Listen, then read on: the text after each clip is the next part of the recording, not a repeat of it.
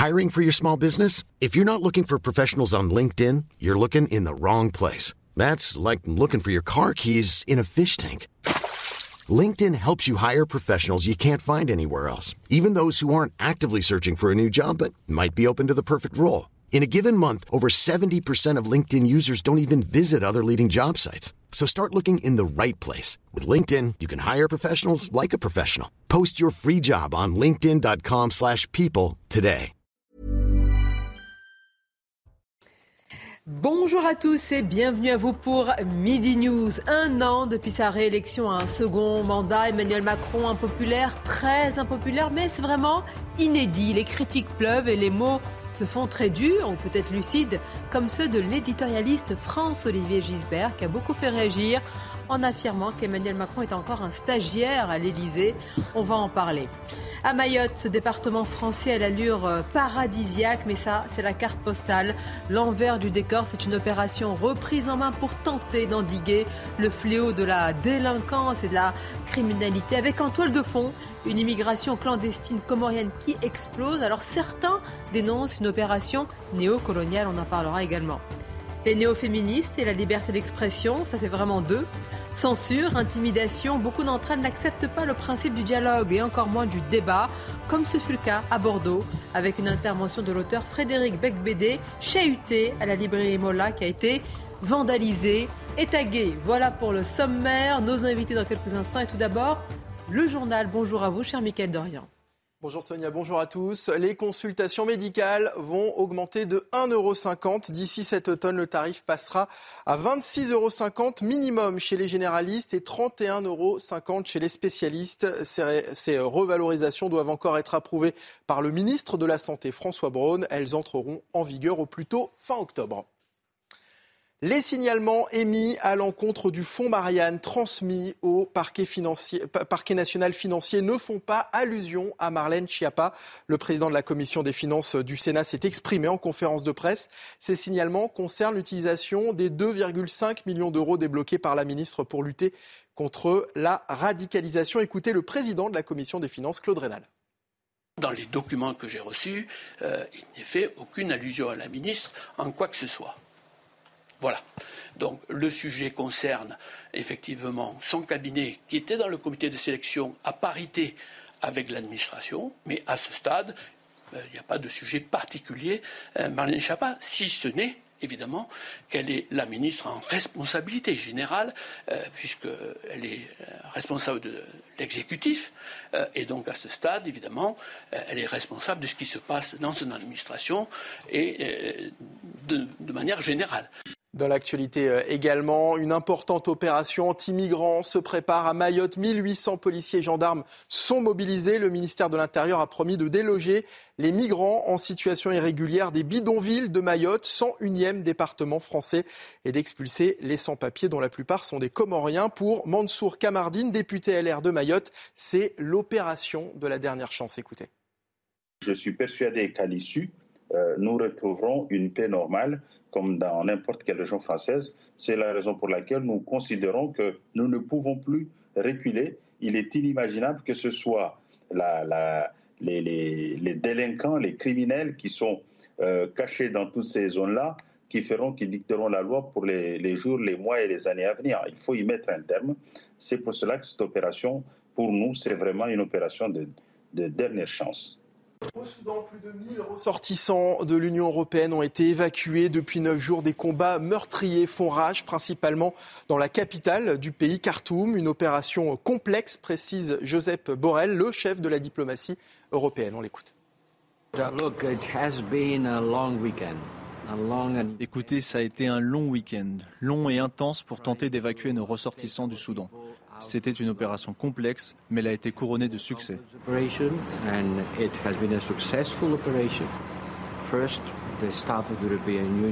Tout d'abord, le personnel de l'Union européenne, 21 personnes sont déjà en Europe et beaucoup d'autres citoyens de l'Union européenne ont déjà quitté le Soudan. Je ne peux vous donner de chiffres exacts, mais il est certain qu'il s'agit de plus de 1000 personnes.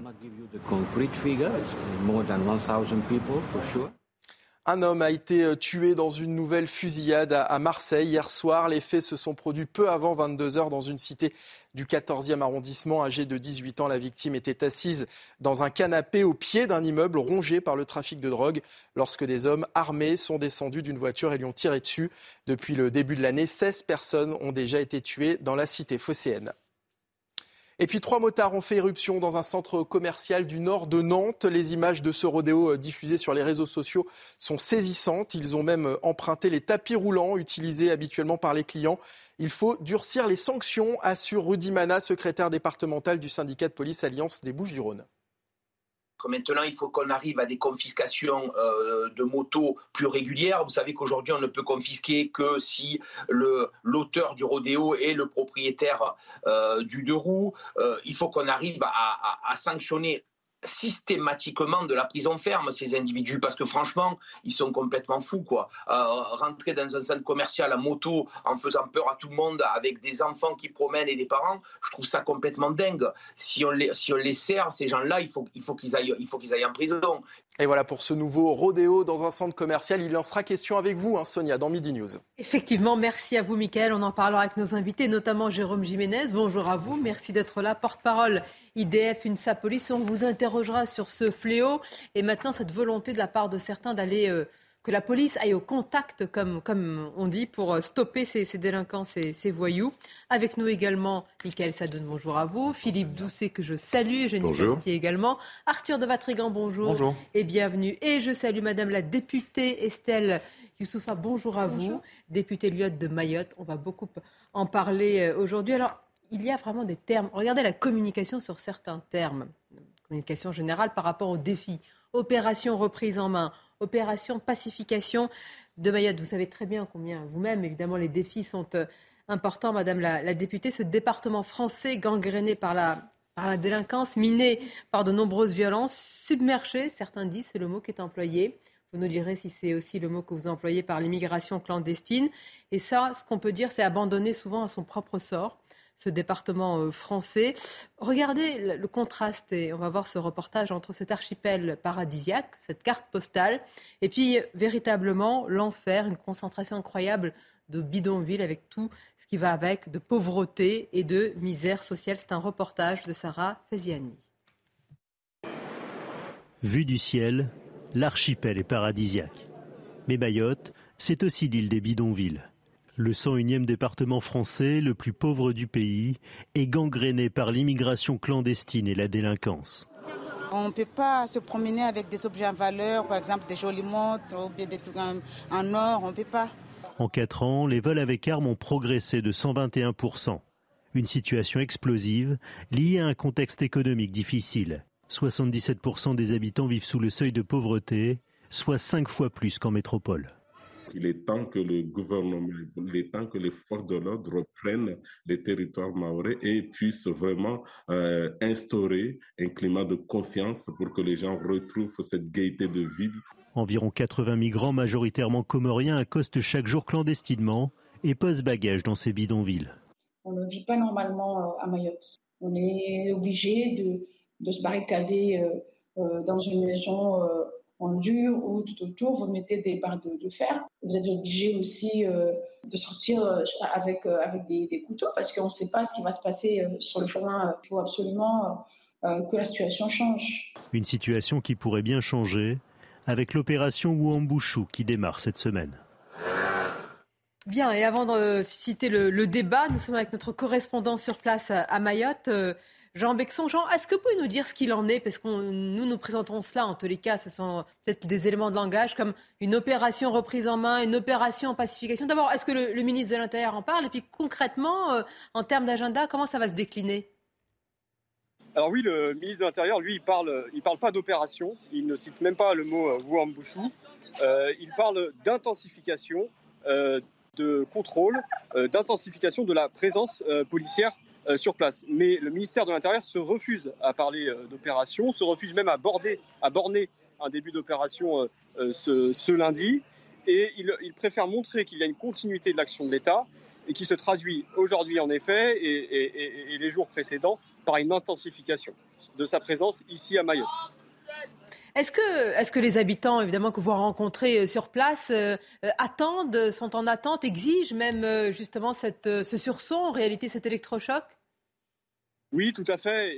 Ils, attendent depuis, que, depuis que la préparation de cette opération est sortie dans le canard enchaîné. Il y a beaucoup d'attentes de la part des Mahorais, si, en, tout cas ceux qu'on rencontre. Et puis tout à l'heure, un policier me disait que quand lui, il est en véhicule euh, de police. Euh, beaucoup d'habitants le saluent, euh, des enfants lui font des signes, et en tout cas beaucoup de Maorais manifestent leur affection vis-à-vis de la présence multipliée ici à Mayotte depuis, quelques, jours. Merci beaucoup, merci Jean Bexon, correspondant CNews à, à, Mayotte. Estelle Yousfa, c'est pas la, première fois, mais c'est vrai que là, c'est présenté véritablement. On a entendu beaucoup d'élus parler d'opération de la dernière chance, c'est maintenant ou jamais. C'est vraiment le cas On en est là? Oui, je pense que c'est important de, souligner le fait que cette opération, elle se fait à la demande des élus et de la population. Euh, nous, on estime que notre département est au bord du point de bascule. Si euh, rien n'est fait, euh, non seulement ce sera la guerre civile, mais en fait, on aura perdu complètement le contrôle de la situation. Bah, écoutez, vous avez plus de la moitié de la population qui est étrangère, en grande partie comorienne, avec un voisin comorien qui revendique Mayotte. Donc, euh, ce pas des personnes qui adhèrent au principe de la République qui le contestent. Et en plus, on est en train d'avoir euh, permis le développement d'une économie euh, clandestine, d'un trafic humain qui génère des dizaines de millions d'euros. Et maintenant, ces trafiquants sont face aux forces de l'ordre qui manipulent des mineurs, qui ne sont pas des enfants de cœur. Hein. ils sont entre 10 et 20 ans armés de machettes, de cailloux. Euh, ils blessent des dizaines de forces de l'ordre euh, chaque mois. Et euh, nous, on connaît sur notre territoire des émeutes quotidiennes. Donc effectivement, cette opération ou cette intensification de la présence des forces de l'ordre à Mayotte, c'est impératif. Parce des émeutes quotidiennes. Des émeutes quotidiennes, il y a des barrages. Compte de oui, oui, je pense que je pense qu'ici dans l'Hexagone, quand on entend l'espèce de blabla qui est sorti par les associations de défense des droits de l'homme, nous, on est profondément choqués en fait à Mayotte.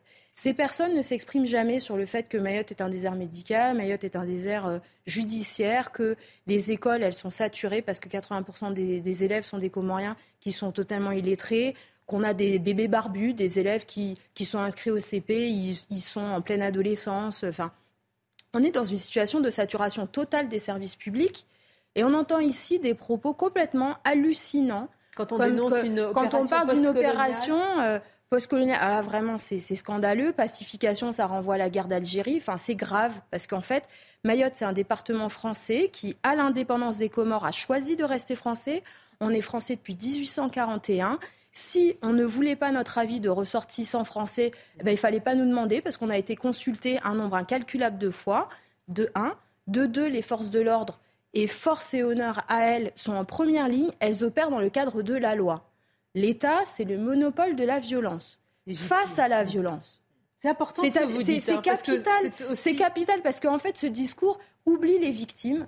Les victimes, c'est nous, c'est la population, c'est des, hommes, des femmes qui vont à l'école, qui vont au travail, qui se font agresser, mais violemment, par des jeunes qui mettent des barrages, qui, abattent des arbres, qui mettent des poubelles, qui incendient, puis qui bloquent des automobilistes, qui bloquent des étudiants, qui lancent des cocktails Molotov dans des bus scolaires, qui vont par dizaines dans des établissements scolaires pour les incendier. Je veux dire, on est dans une situation, on est au bord de l'insurrection, et là, avec cette communication euh, complètement hallucinante, ça a galvanisé ces bandes, ça a galvanisé les autorités comoriennes, et en fait, maintenant, c'est encore plus dur pour les forces de l'ordre. Parce que en Certains annonçant... craignent une flambée de violence. Mais oui, mais on y est parce qu'en fait, en annonçant euh, cette opération, les, ces associations, elles ont permis à ces gangs de s'organiser. Donc on est maintenant avec des, affrontements un peu partout. Et ce sont, c'est la population civile qui est otage de ça. Nous, on est Mahoraises et Mahorais, je peux vous le dire parce que je parle avec, euh, avec la population. On est en lien, on se parle tout le temps. Les, les, quand il y a une opération euh, dans, par exemple, les, forêts à Tsunzu pour aller chercher les, criminels euh, qui, sont recherchés par la police. C'est des affrontements, c'est des, policiers, euh, des, CRS qui sont, qui sont blessés, mais c'est ensuite des représailles sur les maisons alentours. J'ai parlé avec les habitants qui ont eu leur maison caillassée, il n'y a plus de fenêtres, qui sont évacués, cherchés pour une exfiltration par les forces de l'ordre pour leur propre protection. Ces personnes au téléphone m'ont dit Estelle, on tiendra, il faut exterminer ces vermines, il faut en finir. Avec ces mots-là. Il faut en finir parce que c'est pas possible. avec ces mots-là Avec ces mots-là, parce que ces personnes ne peuvent plus jouir ni de leurs biens, ni avoir une vie normale. Et donc, eux, ils ont encore cette foi dans nos forces de l'ordre. Au lieu de se dire, on va prendre les armes, on va régler le sujet nous-mêmes, ils se disent, on fait confiance à la police et la justice pour nous permettre de vivre normalement. C'est ça la situation aujourd'hui. Des familles qui sont évacuées parce qu'elles sont menacées par ces bandes.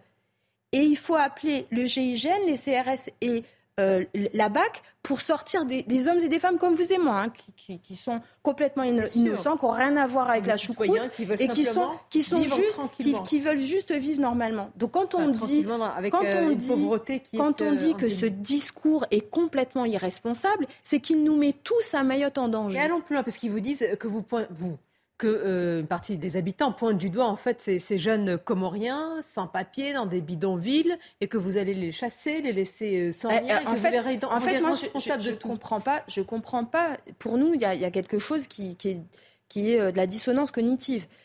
Sauf erreur, il y a des frontières, il y a des lois. Vous êtes expulsé si vous êtes en situation irrégulière. La loi en France, c'est que vous ne pouvez pas être vous ne pouvez pas expulser un mineur isolé. Donc, ces, pas- ces enfants ne sont pas apparus par l'opération du Saint-Esprit. Il n'y a toujours pas les cigognes, ni les petits choux, ni les roses. Ils ont des parents qui, en fait, les ont abandonnés. Qui, lorsqu'il y a un contrôle d'identité ou un, un- un contrôle de la police de l'air et des frontières, disent à côté de leur enfant Ce n'est pas mon enfant pour laisser l'enfant derrière. Ces enfants sont complètement traumatisés. sont des enfants qui ensuite se constituent en bande, qui deviennent ultra-violentes. Le discours qu'on entend ici de dire Ah oui, ces pauvres petits, je, je voudrais qu'on revienne à la loi. Il y a la circulaire Taubira qui fait en sorte que ces mineurs isolés puissent être pris en charge sur l'ensemble du territoire national. Bah là, plus personne. hein. Hop, que Mayotte reste avec ses problèmes, de un. De deux, les services sociaux à Mayotte, qui sont pilotés par le conseil départemental, la loi, c'est trois enfants par famille d'accueil. À Mayotte, c'est sept enfants. Vous demandez juste l'application de la Juste loi. qu'on demande, nous, le droit, qu'on soit sur- attaqué, qu'on soit attaqué par, parce qu'on demande l'application du droit, c'est quand même ahurissant. Et Vos c'est mots vraiment, sont très c'est- très c'est- forts. hein. Oui, Ce parce que, ce c'est extrêmement dites, violent. Ça fait des semaines qu'on subit la ce votre- discours. oui. On subit ce discours, on se dit est-ce que ces gens connaissent la réalité à Mayotte? Ben, euh, à vous entendre, non, ils l'instrumentalisent. Oui, ils règlent leur compte avec le, le président de la République et avec le ministre Darmanin, grand bien leur en face. Mais en fait, il faut comprendre de quoi on parle. Mayotte, on est dans une situation de catastrophe migratoire. Moi, je suis partie en Grèce pour une mission pour l'Assemblée nationale. C'est exactement ce qu'ont ce qu'ont pris en charge les, les Grecs. Eux, ils ont eu appelé Frontex. Nous, on attend toujours que, que l'État français demande Frontex pour Mayotte. Ils ont mobilisé leur armée et une police navale qui est importante. Alors à c'est Mayotte, un département que, français, que, euh, rappeler. On a déjà réduit, euh, enfin, il y a déjà eu une restriction du droit du sol à Mayotte, euh, puisqu'il faut avoir résidé, il faut avoir un des parents ait résidé au moins trois mois en France pour que son enfant né sur, le, sur à Mayotte ait, le- ait la nationalité française. Est-ce qu'il faudrait aller plus loin? Euh, Gérard Darmanin l'avait évoqué, il avait dit peut-être un an. Moi, je pense que c'est d'abord, en fait, c'est pas un parent, parce que, sauf, euh, sans insulter personne, euh, l'Immaculée Conception, ils ont été deux pour les faire. Oui, mais en fait, c'est très grave, parce qu'en fait, ça institue, ça, ça institutionnalise l'abandon des enfants. C'est ça, en fait, la Vous, vous êtes gravité. plus loin avec C'est- deux il parents. faut aller plus loin et il faut les deux parents. Parce qu'en fait, il y a quelque chose de grave dans, dans- dans cette logique de dire euh, on fait un parent. Non, il n'y a, pas des, y a pas des Vierges Marie à Mayotte, il y a des pères et en fait, il faut rétablir la question de la responsabilité parentale. Quand on entend un discours où on nous dit euh, il faut, il faut euh, voir c'est la parentalité qui est un problème, mais ce sont des orphelins. Donc, je, je veux bien, moi. Parler de parentalité comme politique publique sur des, sur des gamins qui ont été abandonnés. Euh, quand vous avez l'État comorien euh, qui refuse de reprendre ses propres ressortissants, État comorien qui est financé par la France, moi quand j'entends le Quai d'Orsay qui rappelle l'ambassadeur euh, de la Chine, allô? On n'est pas en train d'agir. La Attendez. semaine dernière, le président comorien, le président comorien a dit Mayotte et comorienne refuse de reprendre ses ressortissants. Je- vous voyez, vous en avez un très peu entendu parler. Vous en avez aucune. Vous avez entendu strictement parler de rien là-dessus. Mais vous n'avez pas de, de- de réaction de notre diplomatie. Alors, je veux dire, est-ce que ce sont, est-ce que ce sont des destructions de bidonvilles et autres qui vont résoudre une telle situation tant que la France ne fera pas pression avec tous les moyens dont elle dispose? La question des bidonvilles, en fait, c'est d'abord que la peur change de camp. que la République regagne ces zones de non-droit, c'est la base et le fondamental, parce que nous, on ne vit plus à Mayotte, on est prisonniers chez nous, c'est les barbares qui sont en liberté. Donc déjà, il faut inverser la vapeur. Et oui, moi, je demande depuis que j'étais à la tête du collectif des citoyens et maintenant que je suis élue, qu'il y ait un bâtiment de la Marine nationale pour protéger notre frontière. Celles et ceux qui me disent, Estelle, tu veux ton mur à la Trump et je sais pas quoi. Moi, j'ai une frontière qui est ouverte aux 80. Donc on ne peut pas me dire, sans avoir essayé, euh, il n'y a, aucun dispositif aujourd'hui pour arrêter non, les bateaux. Non, il y, a des intercepteurs, c'est-à-dire des zodiacs de la gendarmerie euh, nautique. C'est pas du tout assez. c'est envie de la mer. C'est pas possible. Et donc c'est important qu'il y ait une mobilisation du ministère de la Défense pendant qu'il y a cette opération d'expulsion. Parce Vos que sinon, sont quand même sont, sont puissants. Sont à la hauteur de la, de la gravité à la hauteur de la gravité de la situation. Ah, je pense que ici, si vous aviez la moitié de la population qui est étrangère dans l'Hexagone, je ne pense pas qu'on serait dans cette situation, on n'aurait pas ce débat. Mais vous entendez que quand vous avez que tenir un tel discours, euh, c'est tenir un discours euh, extrême, que vous participez justement à, à, une stigmatisation de ces populations Alors, le président a été élu en 2017. Sa première crise de son premier mandat, c'était Mayotte. En 2018, c'était exactement il y a cinq ans on n'a rien fait et on a tenu le zéro discours. On ne parle pas des étrangers, on ne parle pas de l'immigration clandestine, on fait de l'accompagnement. Ben voilà, on en est là. Moi, je veux bien tout entendre, mais en fait, là, on est dos au mur, au bord du précipice, et si on appelle à l'aide, c'est pas pour rien, parce qu'on n'est pas en train d'appeler au feu comme ça dans le désert. On a des familles entières qui ont quitté l'île parce que c'est invivable. On n'arrive plus à recruter de professeurs et de, de soignants parce qu'ils fuient. On est en train de tuer notre économie. Les jeunes, les familles, elles vont étudier à l'extérieur parce que nos enfants, nos enfants vont à l'école sous protection de gendarmes. Il n'y a pas de cellules psychologiques pour nos gosses. Hein. Je, pense que, en fait, quand on nous dit on est extrême, mais je pense qu'on n'a aucune idée de la gravité de la situation à Mayotte. Et pour nous, c'est effectivement un soulagement de voir qu'enfin on répond à notre appel. J'espère que ce sera à hauteur. J'espère que les intimidations et les représailles ne seront pas trop graves. Moi, je l'ai dit, je le répète, on serrera les dents à s'en faire péter la mâchoire, mais il faut que ça s'arrête. Et la population, euh, elle est derrière. Madame, la, si je peux me permettre, je crois que les habitants ont de la chance, euh, mais d'avoir des représentants comme vous. Moi, j'ai de la chance de représenter vous-même de représenter des gens qui ont besoin et qui vous font passer les discours que vous tenez. Parce que je trouve que vous en parlez avec, euh, avec cœur, avec lucidité, avec force, malgré vous les savez, les Mahoraises et les Mahorais, on est une population extrêmement résiliente. Mhm. On s'est battu pour rester français, on a voté, on est conscient de notre responsabilité. On ne demande pas plus que d'autres. On demande simplement, comme nos autres compatriotes, de vivre normalement. La loi, rien que la loi. Mais oui, on est. vous vous euh, rendez compte on La loi, elle protège le petit. J'ai une question, on l'a oublié. Député, justement. Si, vous me corrigez si les chiffres sont faux. Mayotte compte 300 000 habitants Non. Ça, c'est la, version de l'INSEE. la, réalité, c'est euh, le préfet Colombé, lors de la pandémie, avait distribué 450 000 masques en disant un masque par adulte. D'accord. Et la moitié. Donc, au bas mot, on est un demi-million. Un demi-million. Et la moitié, alors je parle toujours de l'INSEE, sur en situation irrégulière. Non, la moitié étranger. OK. Et euh, à peu près, selon l'INSEE, ce serait, euh, ce serait un tiers en situation régulière. Et de ces un tiers, c'est un tiers de Comoriens également C'est quasiment 99% des Comoriens. Les trois quarts, non, mais je, l'INSEE ne comptabilise pas les enfants. D'accord. En fait, et donc, la moitié de la population, elle a moins de 20 ans à Mayotte. Donc ça fait plus de 50 000 Comoriens en situation irrégulière, à peu près.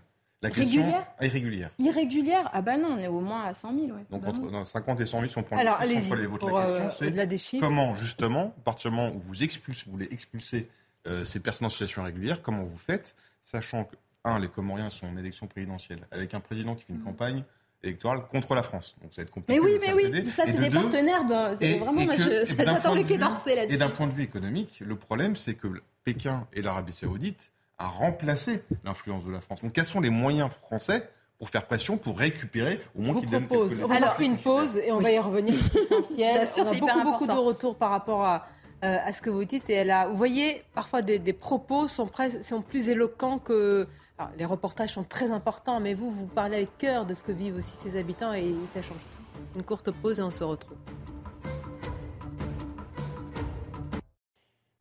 On va évidemment continuer à évoquer la situation à, Mayotte, situation explosive, pré-insurrectionnelle. Mayotte euh, sera-t-elle sauvée? C'est la véritable question que vous posez, Madame la députée, avec des mots forts, avec beaucoup de lucidité. Mais tout d'abord, le rappel des titres, c'est News Info, c'est Somaya Labidi. Conséquence directe des affrontements au Soudan, plus de 1000 ressortissants de l'Union européenne ont été évacués. Une opération complexe mais couronnée de succès selon le chef de la diplomatie européenne, Joseph Borrell. La France, elle, a évacué près de 400 personnes depuis hier grâce à des rotations aériennes entre Khartoum et Djibouti. Chaque année, la pollution de l'air provoque le décès de 1200 enfants et adolescents selon un rapport de l'Agence européenne de l'environnement. Et malgré les progrès, le niveau des principaux polluants de l'air persiste à rester au-dessus des recommandations de l'Organisation mondiale de la santé. Par conséquent, l'agence recommande de se focaliser sur la qualité de l'air aux abords des écoles et des crèches. Et puis en 2022, les dépenses militaires en Europe ont redépassé le niveau de la fin de la guerre froide. Une progression record depuis plus de trois décennies, dopée par l'invasion de l'Ukraine, mais aussi par les tensions qui règnent en Asie de l'Est. Tout continent confondu, les dépenses militaires ont atteint l'an dernier 2240 milliards de dollars, soit 2,2% du PIB mondial, selon les données de l'Institut international de recherche de la paix de Stockholm. En finir avec l'immigration clandestine et la délinquance et les souhaits de, milliers et de milliers de Mahorais dans le cadre, euh, dont le cadre de vie s'est dégradé ou même pour certains arrêté avec ce, ce dont vous nous avez parlé. Ça, va peut-être euh, euh, vous énerver. Que répondez-vous à ceux qui disent justement, mais écoutez, Mayotte, un détail, le département français, c'est très loin, bon, on va gérer, mais il y a d'autres urgences en ce moment. Vous l'entendez ce discours? Oui. Depuis des années. Et qui nous, qui nous rend un petit, peu, un petit peu fou furieux à Mayotte? Juste, je rappelle, Mayotte est française depuis 1841, avant euh, Nice et la Savoie, l'Alsace et la Lorraine. Trois quarts de mes compatriotes ne sauraient pas nous situer sur une carte. On est entre euh, la Tanzanie et Madagascar, dans le sud-sud. Euh, si, comme certains auraient la tentation de larguer Mayotte, parce que c'est un petit détail de l'histoire, on a voté, et puis une consultation où la population exprime son opinion et qu'on s'assoit dessus, très bien, beau précédent pour la démocratie, mais alors il faudra ouvrir la discussion et puis accepter le souhait euh, des Calédoniens, des Corses, des indépendantistes en Guyane, etc. C'est la boîte de Pandore et puis, et puis en fait, aussi revoir toute la position de la France qui est contre les régionalismes, que ce soit en Catalogne ou en Écosse, etc. Parce qu'en en fait, moi, je, je, voudrais qu'on se souvienne bien que oui, Mayotte, c'est une terre qui est euh, musulmane, noire de peau, mais en fait française. Et sinon, il n'y a pas d'universalité du principe euh, de la République. En fait, il faut comprendre ce qu'on ouvre comme, euh, euh, perspective par rapport à ce discours qui est profondément anti-républicain. Donc euh, soit on accepte que Mayotte, poussière de l'océan Indien, avec une population qui est complètement à rebours de l'histoire avec un grand H. Quand il y avait la vague des indépendances, nous, on s'est battu pour rester français. Quand on, on, essaye de démonter l'État, nous, on demande plus d'État, plus de République. Je comprends que c'est dissonant par rapport au discours ambiant.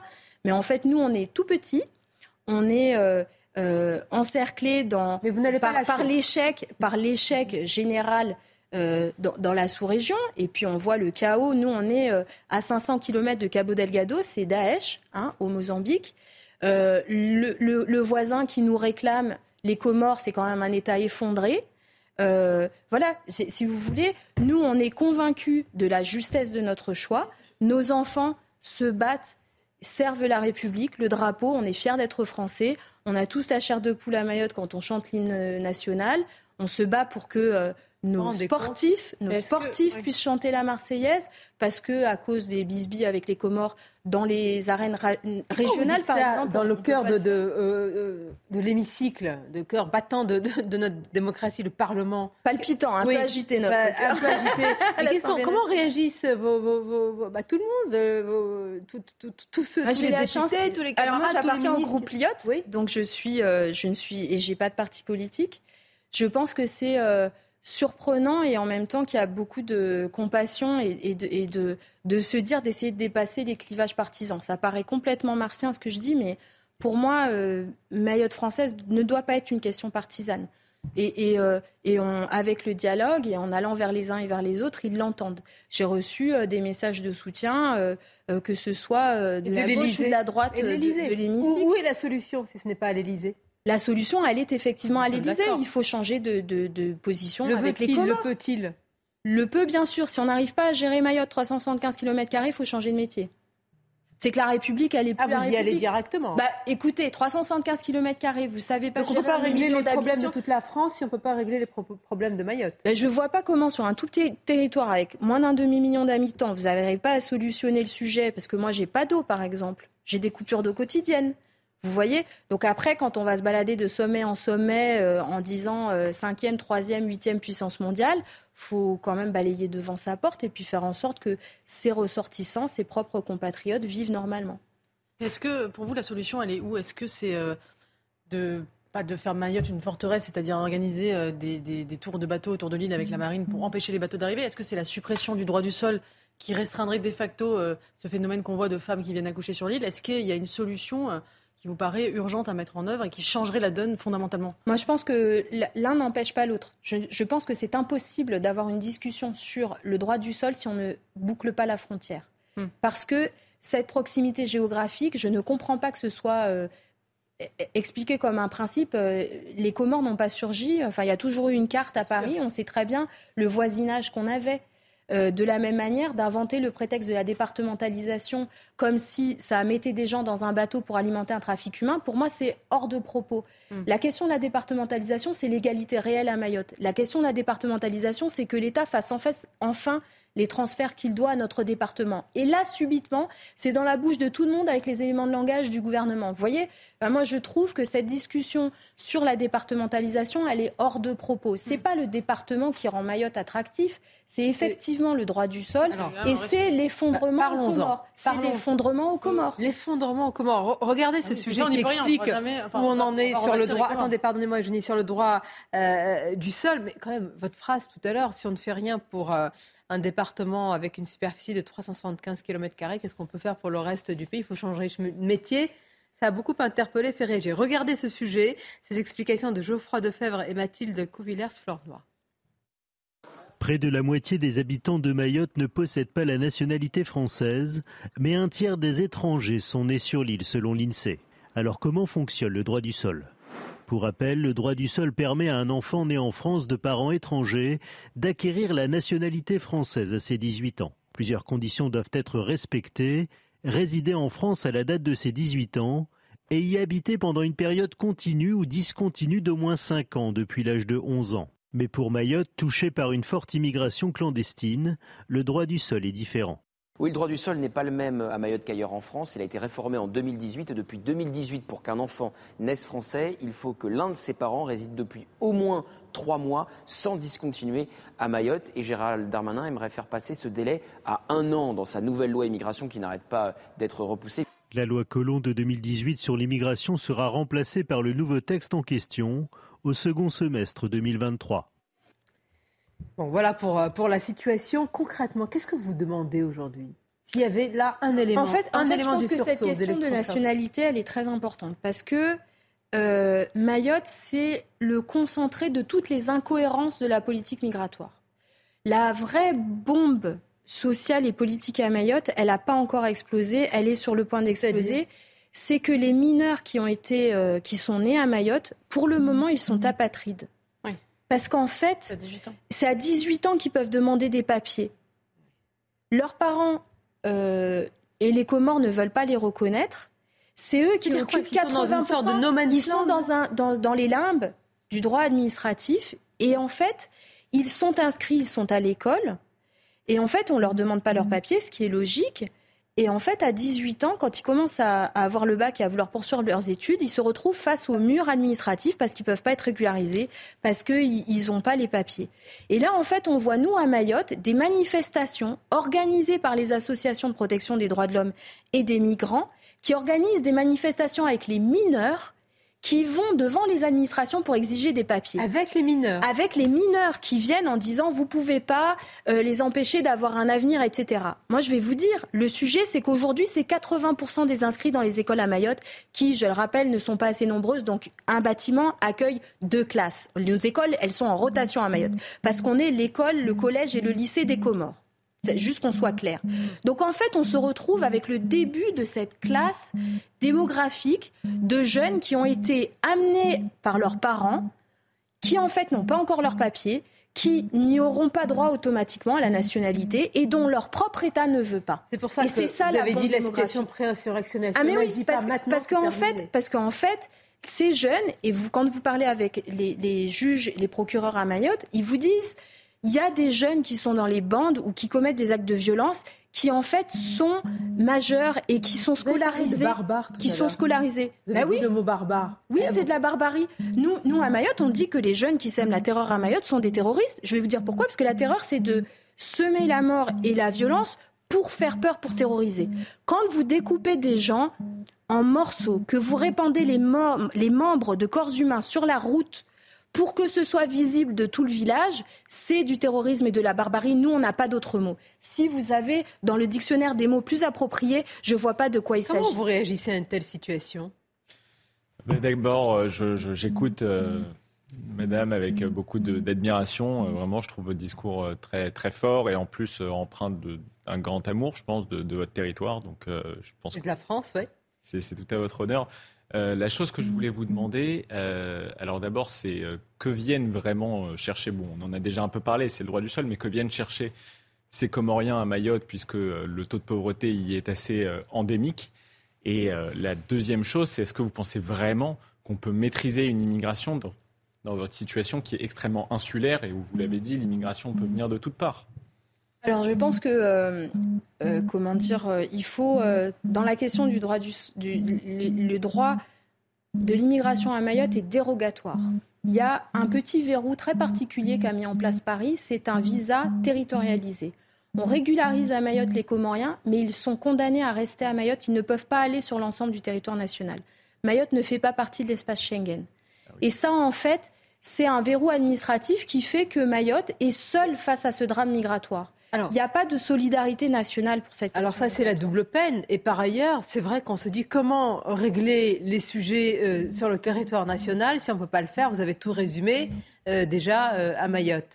Bah, Et puis l'autre ça, je question- pense que beaucoup de ceux qui nous regardent se disent mais euh, en réalité, c'est un puissant fond. Ah bah, bien sûr, mais surtout que la question diplomatique, en plus, est très importante. Elle est fondamentale. Elle- on ne l'a pas encore assez abordée. Elle est fondamentale Mais parce quelle qu'on est la voit position pourquoi on des ne joue pas le rapport Quels- de force, le bras Quels de fer. sont nos leviers pour... Oui, c'est ça. Bah, quels euh, le levier, alors, je vais juste, Mayotte, je vais- je juste rappeler, donc en 74-76, les, indépend- les, les Comores prennent leur indépendance, Mayotte vote contre, et depuis, les Comores revendiquent Mayotte.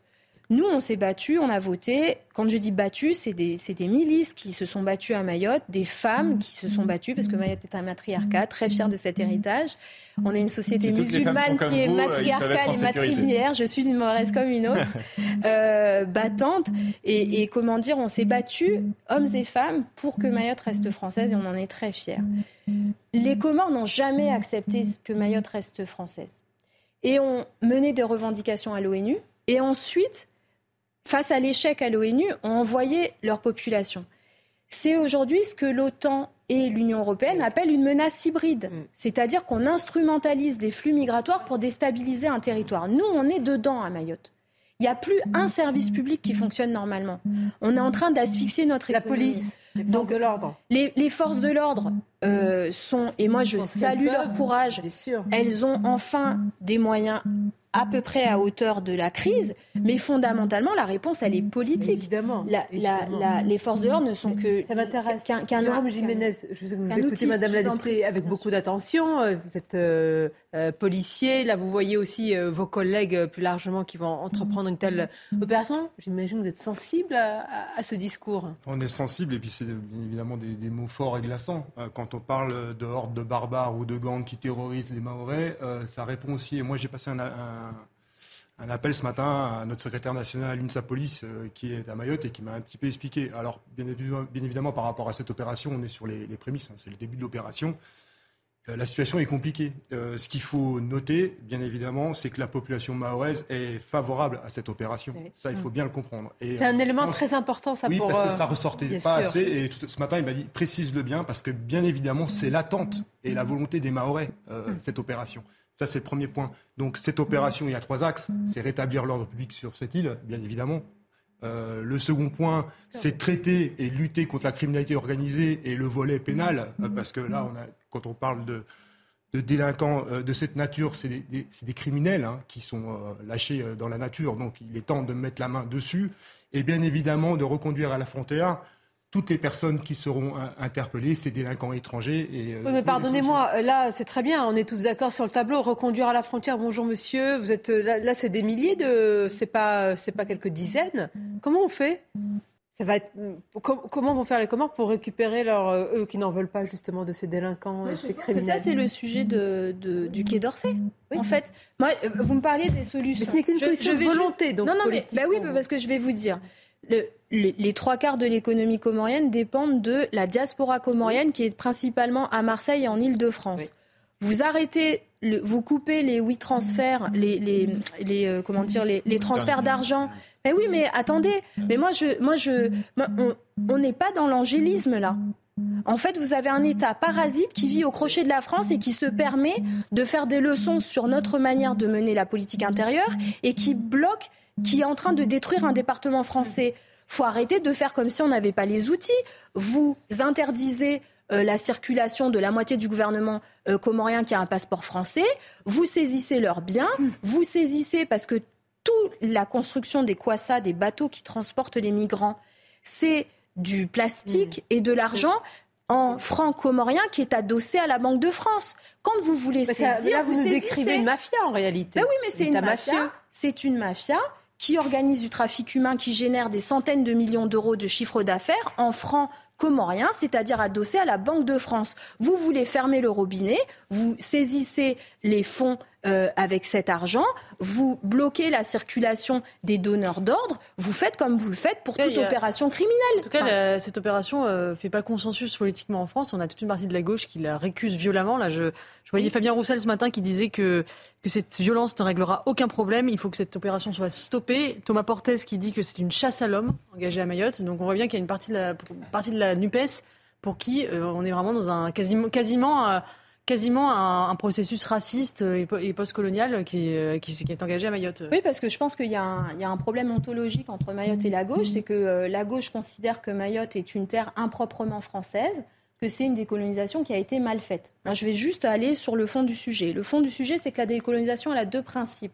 L'intangibilité des frontières, c'est-à-dire que les Comores disent on était quatre îles lors du, du référendum, on veut être quatre îles décolonisées. L'autre principe, de la décolonisation, c'est le droit des peuples à disposer d'eux-mêmes. Et nous, on a disposé de nous-mêmes, on a dit non. Donc en fait, là où il y a un sujet avec les communistes qui, par exemple, défendent la position de, des Comores dans l'hémicycle, et on s'est déjà euh, assez violemment heurté euh, dans, l'Assemblée nationale sur le sujet, moi je, je voudrais juste quand même qu'on prenne conscience, parce que monsieur m'a posé la question, on est dans une région qui est extrêmement importante. Mayotte, c'est dans le cœur du canal du Mozambique, où recèlent les, deuxièmes plus grosses réserves de gaz. C'est-à-dire que notre région, c'est la sécurité énergétique de l'Europe. C'est le contrat de Total et c'est Daesh. C'est que des États qui sont dans grandes difficultés au niveau régional. Nous, territoire français, alors que la France perd toute son influence sur le continent africain, on est le territoire français le plus près Physiquement, on est une terre quasi africaine et on est sur le continent. Donc à un moment, il faut quand même se donner les moyens de ses ambitions et aller au bout de nos besoins et de nos intérêts stratégiques. Et c'est pour ça que la question de la protection de la frontière avec un bâtiment de la Marine nationale, c'est sécuriser ces mm. eaux qui sont capitales pour la, circulation commerciale et, notre énergie. Jamais, je crois. Non, mais au contraire, ne vous excusez pas et merci d'avoir euh, présenté et si bien défendu finalement euh, bah, la France en réalité évidemment avec euh, Mayotte. Alors on va voir ce que cela va, donner. Vous êtes la bienvenue ici pour rendre compte de cette situation. C'est très important pour votre également. Merci encore.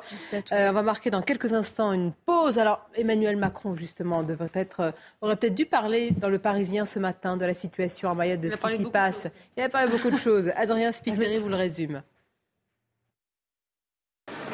Emmanuel Macron est de retour dans l'arène.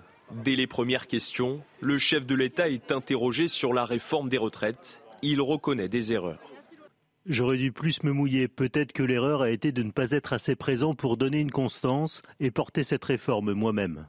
Pour tourner la page de la crise, Emmanuel Macron veut changer de stratégie et mise sur la pédagogie. Je dois me réengager dans le débat public parce qu'il y a des choses qui ne sont pas claires. Donc, je le fais partout. Le président évoque les futurs chantiers du gouvernement. Un texte unique sur l'immigration, ramener vers le travail les bénéficiaires du RSA et lancer un grand projet de restauration écologique dans les écoles. Concernant l'inflation, Emmanuel Macron prévient. Je vais être honnête, les prix alimentaires, ça va être dur jusqu'à la fin de l'été. La clé, c'est que le travail paye mieux. Interrogé sur Elisabeth Borne, le chef de l'État assure que la Première ministre a toute sa confiance. Bon, écoutons, écoutons. Euh, alors les Français, les, ceux qui ont répondu, en tous les cas, à notre micro sur l'impopularité d'Emmanuel Macron. Est-ce qu'il peut rebondir, le président? Écoutons-les. Qu'il soit peut-être plus à l'écoute du peuple et qu'il améliore sa communication. Euh, je pense que son cas, il est assez désespéré, mais on peut toujours, euh, il peut toujours changer, j'en sais rien. Je pense qu'à travers les manifestations, bah, la colère des, des Français, on, peut, on peut la constater. Et du coup, bah, je pense qu'il faudrait qu'il écoute un peu les Français, qu'il soit à l'écoute. En essayant peut-être euh, d'engager une forme de dialogue. Après, est-ce que les Français ont envie de dialoguer avec Emmanuel Macron? Je ne sais pas. Peut-être euh, que c'est déjà fichu. Et dans quelques instants, peut-être même maintenant, on va écouter l'éditorialiste et écrivain euh, France-Olivier Gisbert. Il était notre invité hier à l'émission Le Grand Rendez-vous. Alors, est-ce que, est que vous auriez utilisé ces mots, les mots qu'il va employer à l'égard d'Emmanuel Macron? Écoutons-le. Moi, je crois que ce qui est fascinant dans l'histoire de Macron, quand on l'écrira plus tard, c'est qu'il est arrivé comme stagiaire, c'est-à-dire, bon, il a été vaguement ministre, mais c'était quelques mois. Il a été, bon, il a travaillé un peu dans les cabinets ministériels, il était banquier. Pouf, allez, il est parachuté par la volonté des Français, président de la République, mais il n'a pas les clés. Il ne sait pas comment ça marche. La politique est un métier. Moi, ça fait longtemps que je regarde. Évidemment, euh, c'est très bien. on fait des articles dans les journaux pour dire on est contre la politique professionnelle, mais c'est pas vrai. C'est un métier. Ça s'apprend. C'est violent. Je dis pas que c'est un nul. Je dis juste qu'il y a quelque chose qui cloche dans la personnalité. Il y a trop de narcissisme. Il y a l'incapacité à apprendre, il y a l'incapacité à déléguer, ce qui est extrêmement bah, grave. Regardez son gouvernement, regardez, il choisit, enfin, plus les gens sont des ectoplasmes, mieux ça lui va.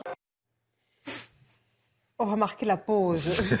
je crois que là, je, vous, je sens qu'il y a quelque chose qui flotte, qui se dit mais qui va prendre la parole après tout ça Qu'est-ce qu'on va pouvoir dire Je vous sens, je vous sens. Restez avec nous, on va continuer à en parler. On évoquera aussi dans cette euh, deuxième partie. Alors, ça m'intéresse. Pourquoi le fléau des rodéos, évidemment, touche beaucoup de ceux qui nous regardent, les Français en général. Et maintenant, vous avez de plus en plus d'élus qui militent pour la fameuse euh, technique du, contact. C'est ça Vous nous direz euh, que ça représente et si c'est le cas, est-ce que outre, euh, c'est outre-Rhin C'est à Londres que cette technique, évidemment, est utilisée. Nous parlerons également des féministes. Néo-féministes, ça va vous inspirer, Eugénie Bastier? Ah, ah oui, oh, quel soupir Restez avec nous, à tout de suite. Merci d'être avec nous. La suite de Midi News. Alors, puisque je dis tout à nos téléspectateurs, je suis quelqu'un de transparent. Nous étions en train de former un gouvernement idéal à la place de M. Emmanuel Macron et de Mme Elisabeth Borne. Et nous avions nommé des ministres extrêmement. Enfin, on avait en tête des ministres très politiques, avec de l'épaisseur. Euh, euh, voilà, euh, pas ce que dit, c'est-à-dire c'est ce que dénonce France-Olivier Gisbert. Il dit qu'il y a des ectoplasmes dans certains ministères. C'est pas gentil, mais est-ce que c'est lucide? C'est pas faux. Vous nous le direz après le journal. Rebonjour à vous, cher Mickaël Dorian. Rebonjour Sonia, bonjour à tous. Et à la une de l'actualité, à 13h, une importante opération anti-migrants se prépare à Mayotte. 1800 Policiers et gendarmes sont mobilisés. Le ministère de l'Intérieur a promis de déloger les migrants en situation irrégulière des bidonvilles du 101e département français et d'expulser les sans-papiers, dont la plupart sont des Comoriens. Écoutez ce CRS interrogé tout à l'heure. Alors nous recherchons, nous, des armes, des personnes qui font l'objet de procédures judiciaires pour nos camarades de la, gendarmerie locale. Et euh, si au cours du contrôle nous trouvons des personnes en situation irrégulière, là à ce moment-là on prend attache avec la, préfecture pour connaître leur situation exacte et pour savoir ce qu'on va, leur devenir si du coup on les emmène, emmène au pool QTF pour une procédure ou si elles sont libres de circuler sur l'île. On est là vraiment dans une mission qui s'inscrit dans le temps Euh, nous sommes venus en renfort pour rassurer la population suite à la délinquance qui est euh, en augmentation sur l'île. Et on est venu pour les, renforcer en ayant vraiment une mission bien particulière, plus axée sur la police judiciaire.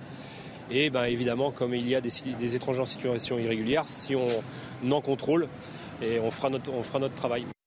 Le président de la commission des finances au Sénat a pris la parole ce matin. La semaine dernière, il avait demandé l'accès aux documents concernant le fonds Marianne, créé sous l'impulsion de Marlène Schiappa. Ce fonds pose question notamment autour des critères de sélection des organisations qui en ont bénéficié.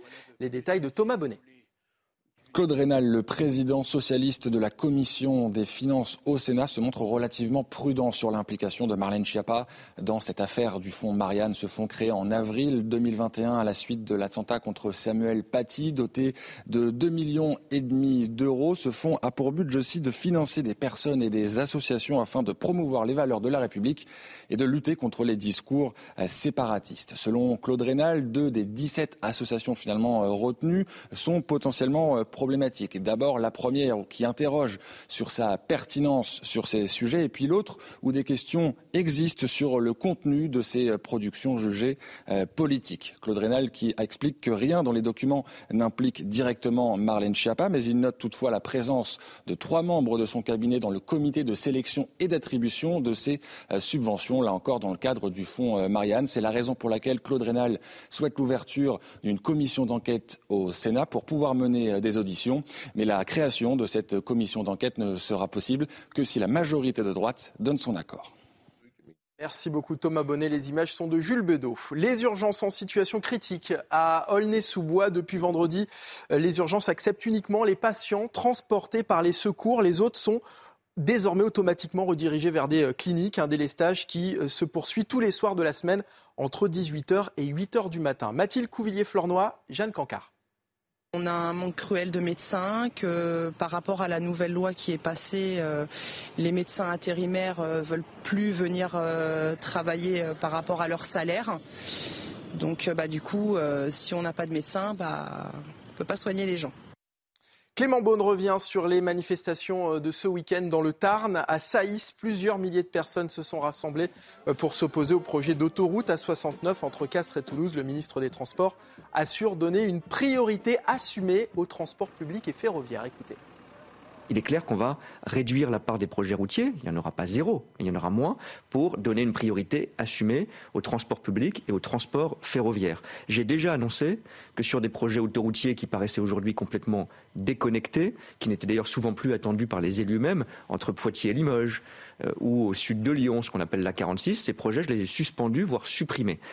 Et puis on termine avec un concours des plus insolites qui s'est tenu euh, hier en Belgique. La petite ville de La Panne accueillait le championnat européen d'imitation du cri de mouette. Près de 50 participations ont offert au, jury et au public présent leurs plus belles prestations. Regardez ou plutôt écoutez.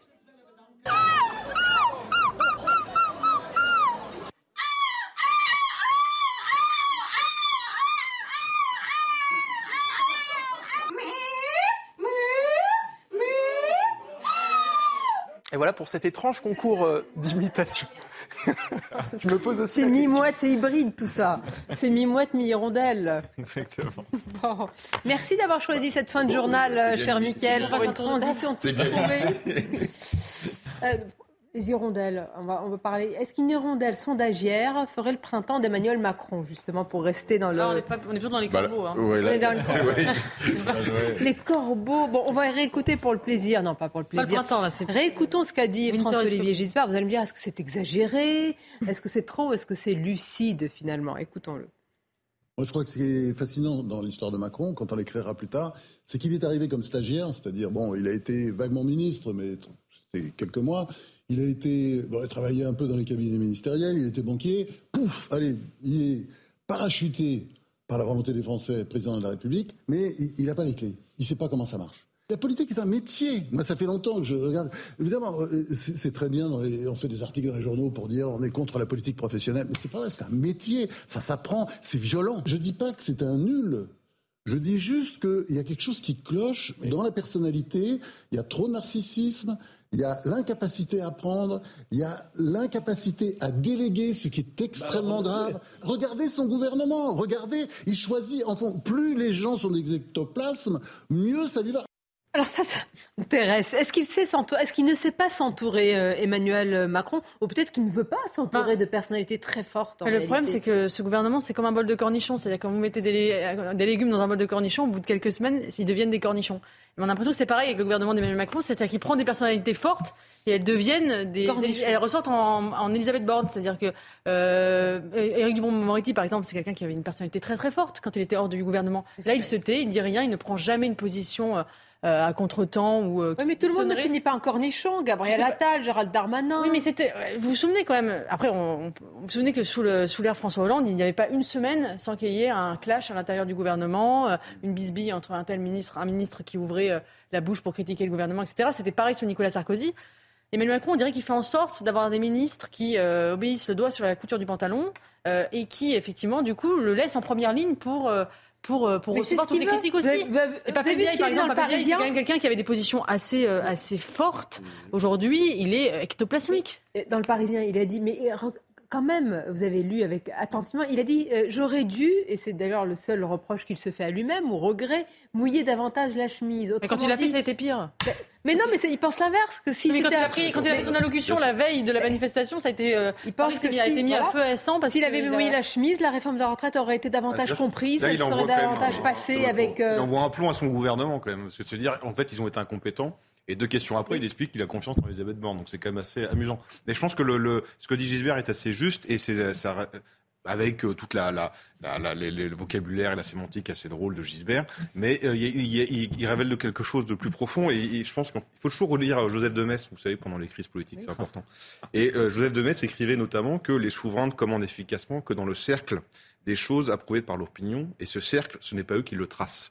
Le problème, c'est d'Emmanuel Macron, c'est qu'il est sorti du cercle de consentement et a voulu tracer son propre cercle. Et quand vous tracez votre propre cercle, bah, vous ramenez des extoplasmes dedans parce qu'il faut surtout pas que ça gêne. Le problème, c'est qu'à la fin, vous vous retrouvez avec un prince qui est à poil sur son trône, avec des parlementaires qui revendiquent leur amateurisme et des politiques qui ont un, sens politique ou en tout cas une aura politique nulle. Et le problème, c'est que. vous Est-ce que par exemple, je vous donne quelques, quelques, quelques noms comme ça, Jean-Luc Borloo pourquoi pas un Jean-Louis Borloo, une Rachida Dati, d'autres personnalités bah, comme ça Ils viendront plus. Un Jean-Louis Borloo est chaudé par euh, le rapport euh, sur les banlieues, mais euh, des personnalités comme ça, même si c'est pas le sursaut peut-être, mais ça va provoquer quelque chose de plus. Mais quelle liberté Il est quand même arrivé sous le signe du renouveau, Emmanuel Macron. Donc ce serait un peu fort de café qui nous ramène des personnalités qui datent, qui datent vraiment. même quand on voit un Jean-Pierre Raffarin soutenir Emmanuel Macron, ça donne quand même un petit air de déjà vu, avec en plus une impression de de compromis et de non-changement politique depuis 30 ans qui ne lui profite pas du tout.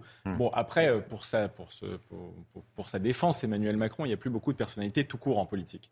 Donc c'est pas seulement autour de lui. Non, mais là vous exagérez. Non, mais c'est vrai. il y a eu un nivellement par le bas sous l'effet de la transparence, euh, des insultes aux politiques, des diminutions de salaire, des non-cumuls de mandats qui font que non, la politique, c'est quand même un secteur qui s'est beaucoup affaibli en personnalité. Euh, après, oui, je pense qu'Emmanuel Macron a peut-être un problème avec son propre charisme et que du coup, il s'entoure de personnalités qui sont vraiment plus faibles que lui pour être sûr de pouvoir les dominer. Regardez les, sondages et regardons avec minutie les profils des personnes satisfaits, il y en a, et puis les, ceux qui sont mécontents, voire euh, extrêmement euh, mécontents, et puis ça permettra d'analyser justement l'évolution de sa cote de population. 72% des, mécontents. Peut-être qu'on peut aller un peu plus loin justement dans l'analyse du, sondage.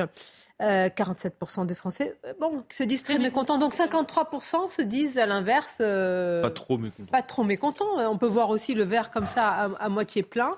On va aller dans 47% très mécontents, c'est quand même beaucoup. C'est-à-dire que 53% oui, ne sont pas. des mécontents. Hein. Ils ne sont pas très mécontents, mais il y en a des justes mécontents. Je crois que c'est d'ailleurs ce qui caractérise pardon, Emmanuel Macron, c'est que euh, on se souvient que François Hollande était tombé à des taux de popularité. Voilà.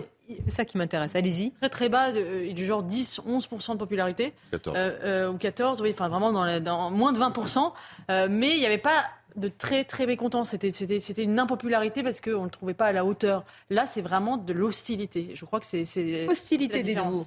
Détestation, haine, ah on entend ces mots volés aujourd'hui. Ce qui est intéressant dans ce que dit Gisbert, d'abord il dit que la politique c'est un métier. Alors c'est vrai que c'est pas tendance de le dire, mais c'est un métier. Ce qu'il dit aussi, c'est qu'en fait, la, on a eu des présidents de la République, on peut être en, accord, en désaccord avec eux, mais la question de la profondeur de la durée, d'avoir un peu d'épaisseur par rapport à ça, et que la génération spontanée, qui est un peu celle d'Emmanuel Macron, bah, on fait le nouveau monde, sauf qu'il y a le nouveau monde, bah, il y a des règles et qu'à l'arrivée, c'est quand même, c'est quand même compliqué. Mm. par- pour reprendre l'image du, du bol de cornichon euh, de Génie Bassier, la difficulté sur, euh, sur euh, euh, Dupont-Moretti, c'est que comme la politique, c'est un métier. Quand vous arrivez, Emmanuel Macron, il a donné des consignes extrêmement claires que ni Sarkozy ni Hollande n'avaient données. Donc la communication est verrouillée. Donc aujourd'hui, il ne faut pas une communication, il y a les interview. résultats aussi. Il ne faut pas euh, une mais non, mais interview sans que ça ne nous le- Monsieur Colère ne Euh, Ceux qui nous regardent veulent les résultats, c'est très bien les interviews, mais s'ils mais- avaient des résultats, on leur mais ce que je veux reprocherait dire par là, pas c'est qu'ils sont bridés, ils sont bridés parce qu'en fait, il fait à la fois euh, président, premier ministre, ministre, et c'est Un aussi sujet pour qui m'intéresse, c'est la fracture. Alors, c'est pas moi qui le dis. Agnès Verdier-Molinier, là encore, dans le grand rendez-vous hier, elle a dénoncé de plus en plus profonde entre une France au travail et une France de l'assistanat et même de la fraude qui profite, qui flirte avec les règles, avec des passagers clandestins qui sont embarqués dans le système. Écoutons-la. c'est toujours les mêmes qui font les efforts. Et que finalement, il y avait ce sentiment que euh, c'était un peu la France à deux vitesses. Celles qui travaillent, qui bossent et qui cotisent, et puis celles qui bossent moins, qui profitent et qui optimisent et qui parfois travaillent à côté sans déclarer. Et ça, c'est plus possible, parce que c'est des passagers clandestins du système. J'ai eu des, témoignages aussi incroyables sur des radios, on m'appelle, euh, sur des émissions, on dit ah bah, finalement, moi je touche le RSA, mais c'est pas assez. Alors je suis obligée de travailler à côté, mais non déclaré. Mais attends, euh, on est où là? Euh, elle est où la logique? Que les Français cotisent, paient des impôts pour des personnes qui finalement considèrent qu'ils ont des droits mais aucun devoir. Et c'est ça qui se passe dans les pays du nord de l'Europe, complètement aux antipodes de chez nous.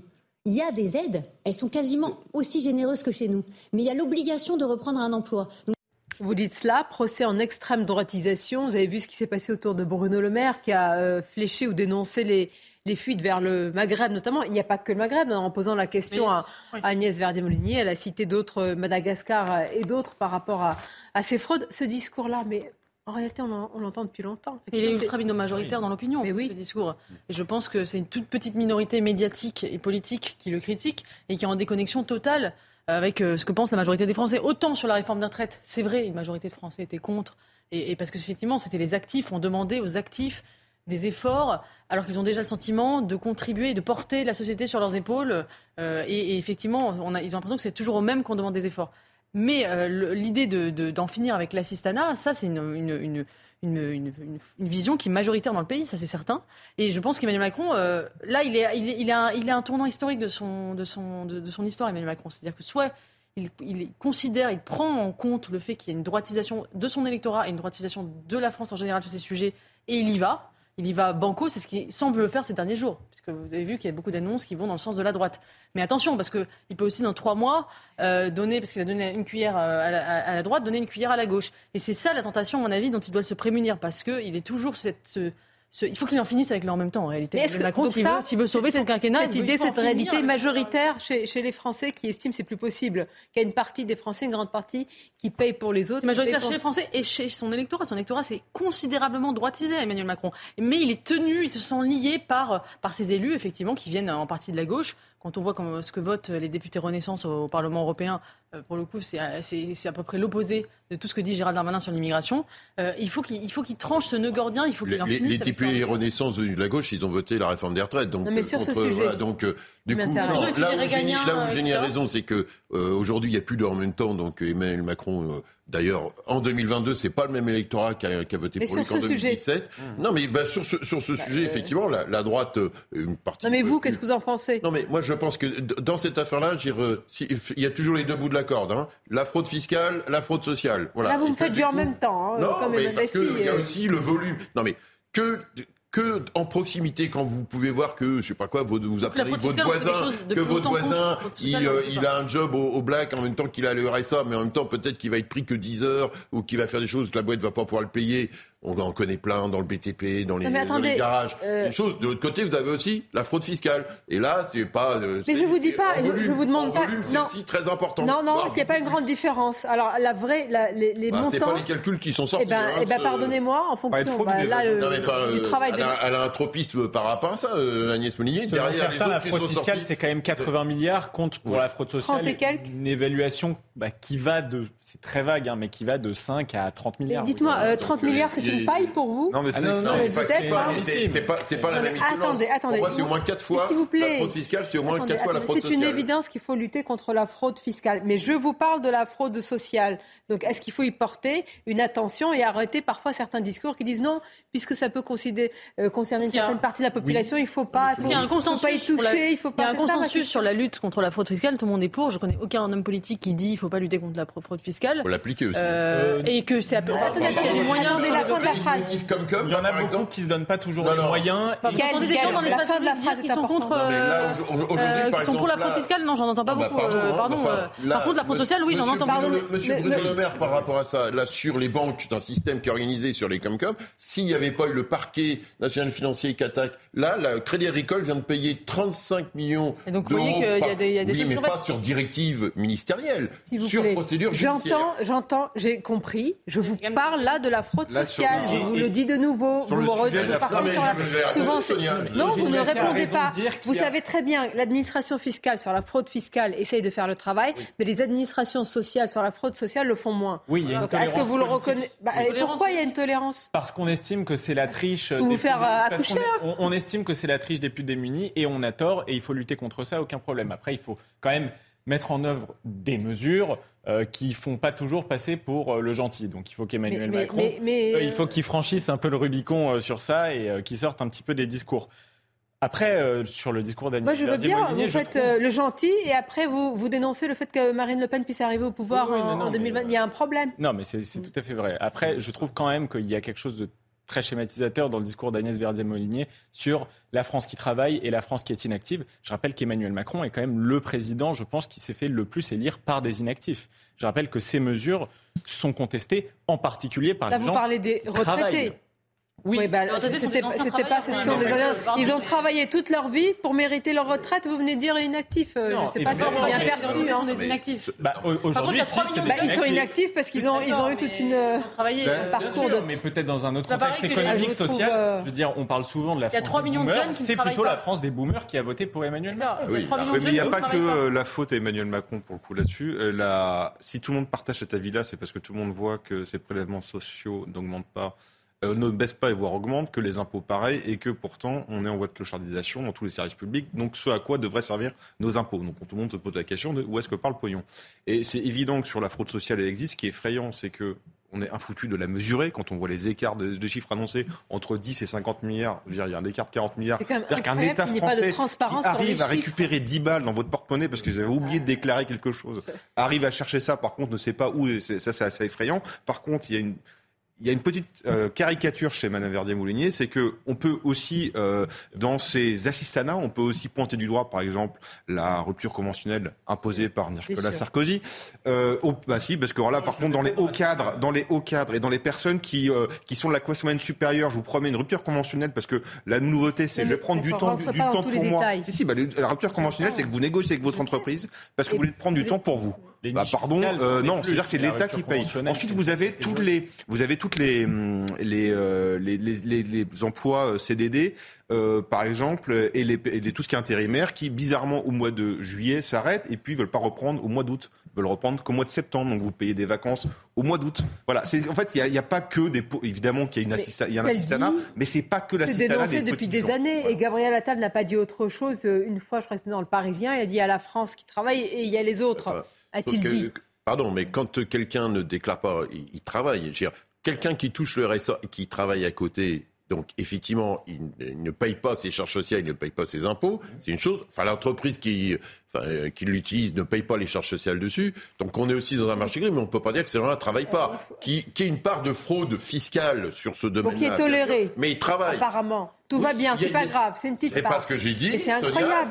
il y a des gens qui derrière, ces gens-là travaillent. Vous vous rendez pas compte du ressentiment euh, qu'il peut y avoir face à les règles du jeu. Tout le monde bah, souhaite que les règles du jeu soient respectées. C'est le pacte. ne contribue pas à la collectivité. En fait, c'est pour ça que je dis que tout le monde a envie que les règles du jeu soient respectées, que ce soit sur les aspects. Mais tout le monde ne fait pas en sorte que ce soit respecté. Pardonnez-moi, euh, droite et gauche au pouvoir n'ont rien fait pour ça. Le risque, c'est qu'on ne avec une tolérance qui nourrit aujourd'hui les extrêmes. Légitimité de l'État ou à son utilité pour pouvoir gérer notre pognon que les gens passent de plus en plus sur du black en disant voler l'État, c'est pas vraiment. Autre sujet, on aura l'occasion d'en reparler. Elle n'est pas finie la lutte contre les fraudes, qu'elles soient fiscales ou sociales. Alors que la loi française reste très stricte en matière d'intervention sur les rodéos urbains, des élus aimeraient expérimenter ce qu'on appelle le contact euh, technique pour mettre hors de nuire les délinquants, ces voyous, comme c'est le cas notamment à Londres. Alors, quelle est cette technique outre-Manche? Regardez cela. De nombreuses voix s'élèvent pour que cette méthode soit adoptée. À l'image de François Jolivet, député Horizon de l'Indre, Nadine Morano, ancienne ministre LR, ou du président de Reconquête. Je suis favorable à ce que les Anglais font depuis quelques mois. Le contact tactique est une technique qui consiste à faire chuter un suspect en fuite en le percutant, une pratique utilisée à Londres pour les auteurs de vols à l'arraché. À l'heure actuelle, en France, si un conducteur chute lors d'une course-poursuite, c'est la responsabilité des policiers et des gendarmes qui est engagée. Si cette méthode devient autorisée, il sera donc possible d'engager une course-poursuite avec les suspects, aujourd'hui fortement déconseillée en raison d'un risque trop important d'accident. Mais pour cela, les syndicats souhaiteraient un encadrement juridique. Il faut qu'on soit, nous, policiers, euh, dédouanés euh, juridiquement, j'allais dire. Parce qu'on voit bien aujourd'hui que dès qu'il y a un scooter qui tombe, qu'il y a des blessés et qu'on touche un tout petit peu, tout de suite, euh, on est mis en examen et en fait, on est mis, on est mis en examen souvent pour mise en danger d'autrui, blessure, blessure involontaire ou volontaire. Et donc, du coup, on se retrouve bien seul devant le juge. Si elle devient légale en France, certains craignent pour la protection des policiers. Il suffirait d'ailleurs qu'un de ces euh, jeunes qui se promènent soit euh, euh, renversé par un policier pour qu'immédiatement il y ait une association qui dénonce les conditions dans lesquelles, qui parlerait presque de violence policière. Selon la police londonienne, le contact tactique aurait fait chuter de 36% le nombre de délits à scooter entre 2017 et 2018. Alors il y a un paradoxe quand on interroge dans les sondages les Français, ils sont pour une lutte véritablement stricte par rapport à, cela, et en même temps on voit bien, euh, Jérôme Jiménez, que euh, ce serait compliqué ensuite dans tout le procédure de judiciarisation, de responsabilité s'il arrivait quelque chose évidemment, parce que c'est une technique qui reste risquée. Bah, ce serait très compliqué et je pense qu'on n'y est pas prêt encore en France, il faut être honnête. Ah, on n'y est pas prêt Non, même si nous, je, vais vous le développer. Euh, déjà, il faut rappeler que cette technique, hein, je, vous l'ai déjà dit la semaine dernière, mais elle a été euh, développée non pas en Angleterre pour lutter contre les rodéos, mais pour lutter contre les vols à l'arraché. C'est mm. un premier point. Donc, le second point, et il est précisé par mon homologue syndicaliste, c'est qu'aujourd'hui, euh, nous, à l'UNSA Police, on est favorable au contact tactique, mais bien évidemment avec un arsenal juridique adéquat pour protéger les policiers et une formation euh, spécifique et des instructions euh, qui soient très claires sur le sujet et un cadre légal précis. Et là, on n'en est, pas là. Et mais pourquoi les Français, pour répondre clairement, pourquoi les Français sont aujourd'hui favorables ou certains députés aujourd'hui euh, s'intéressent à cette technique?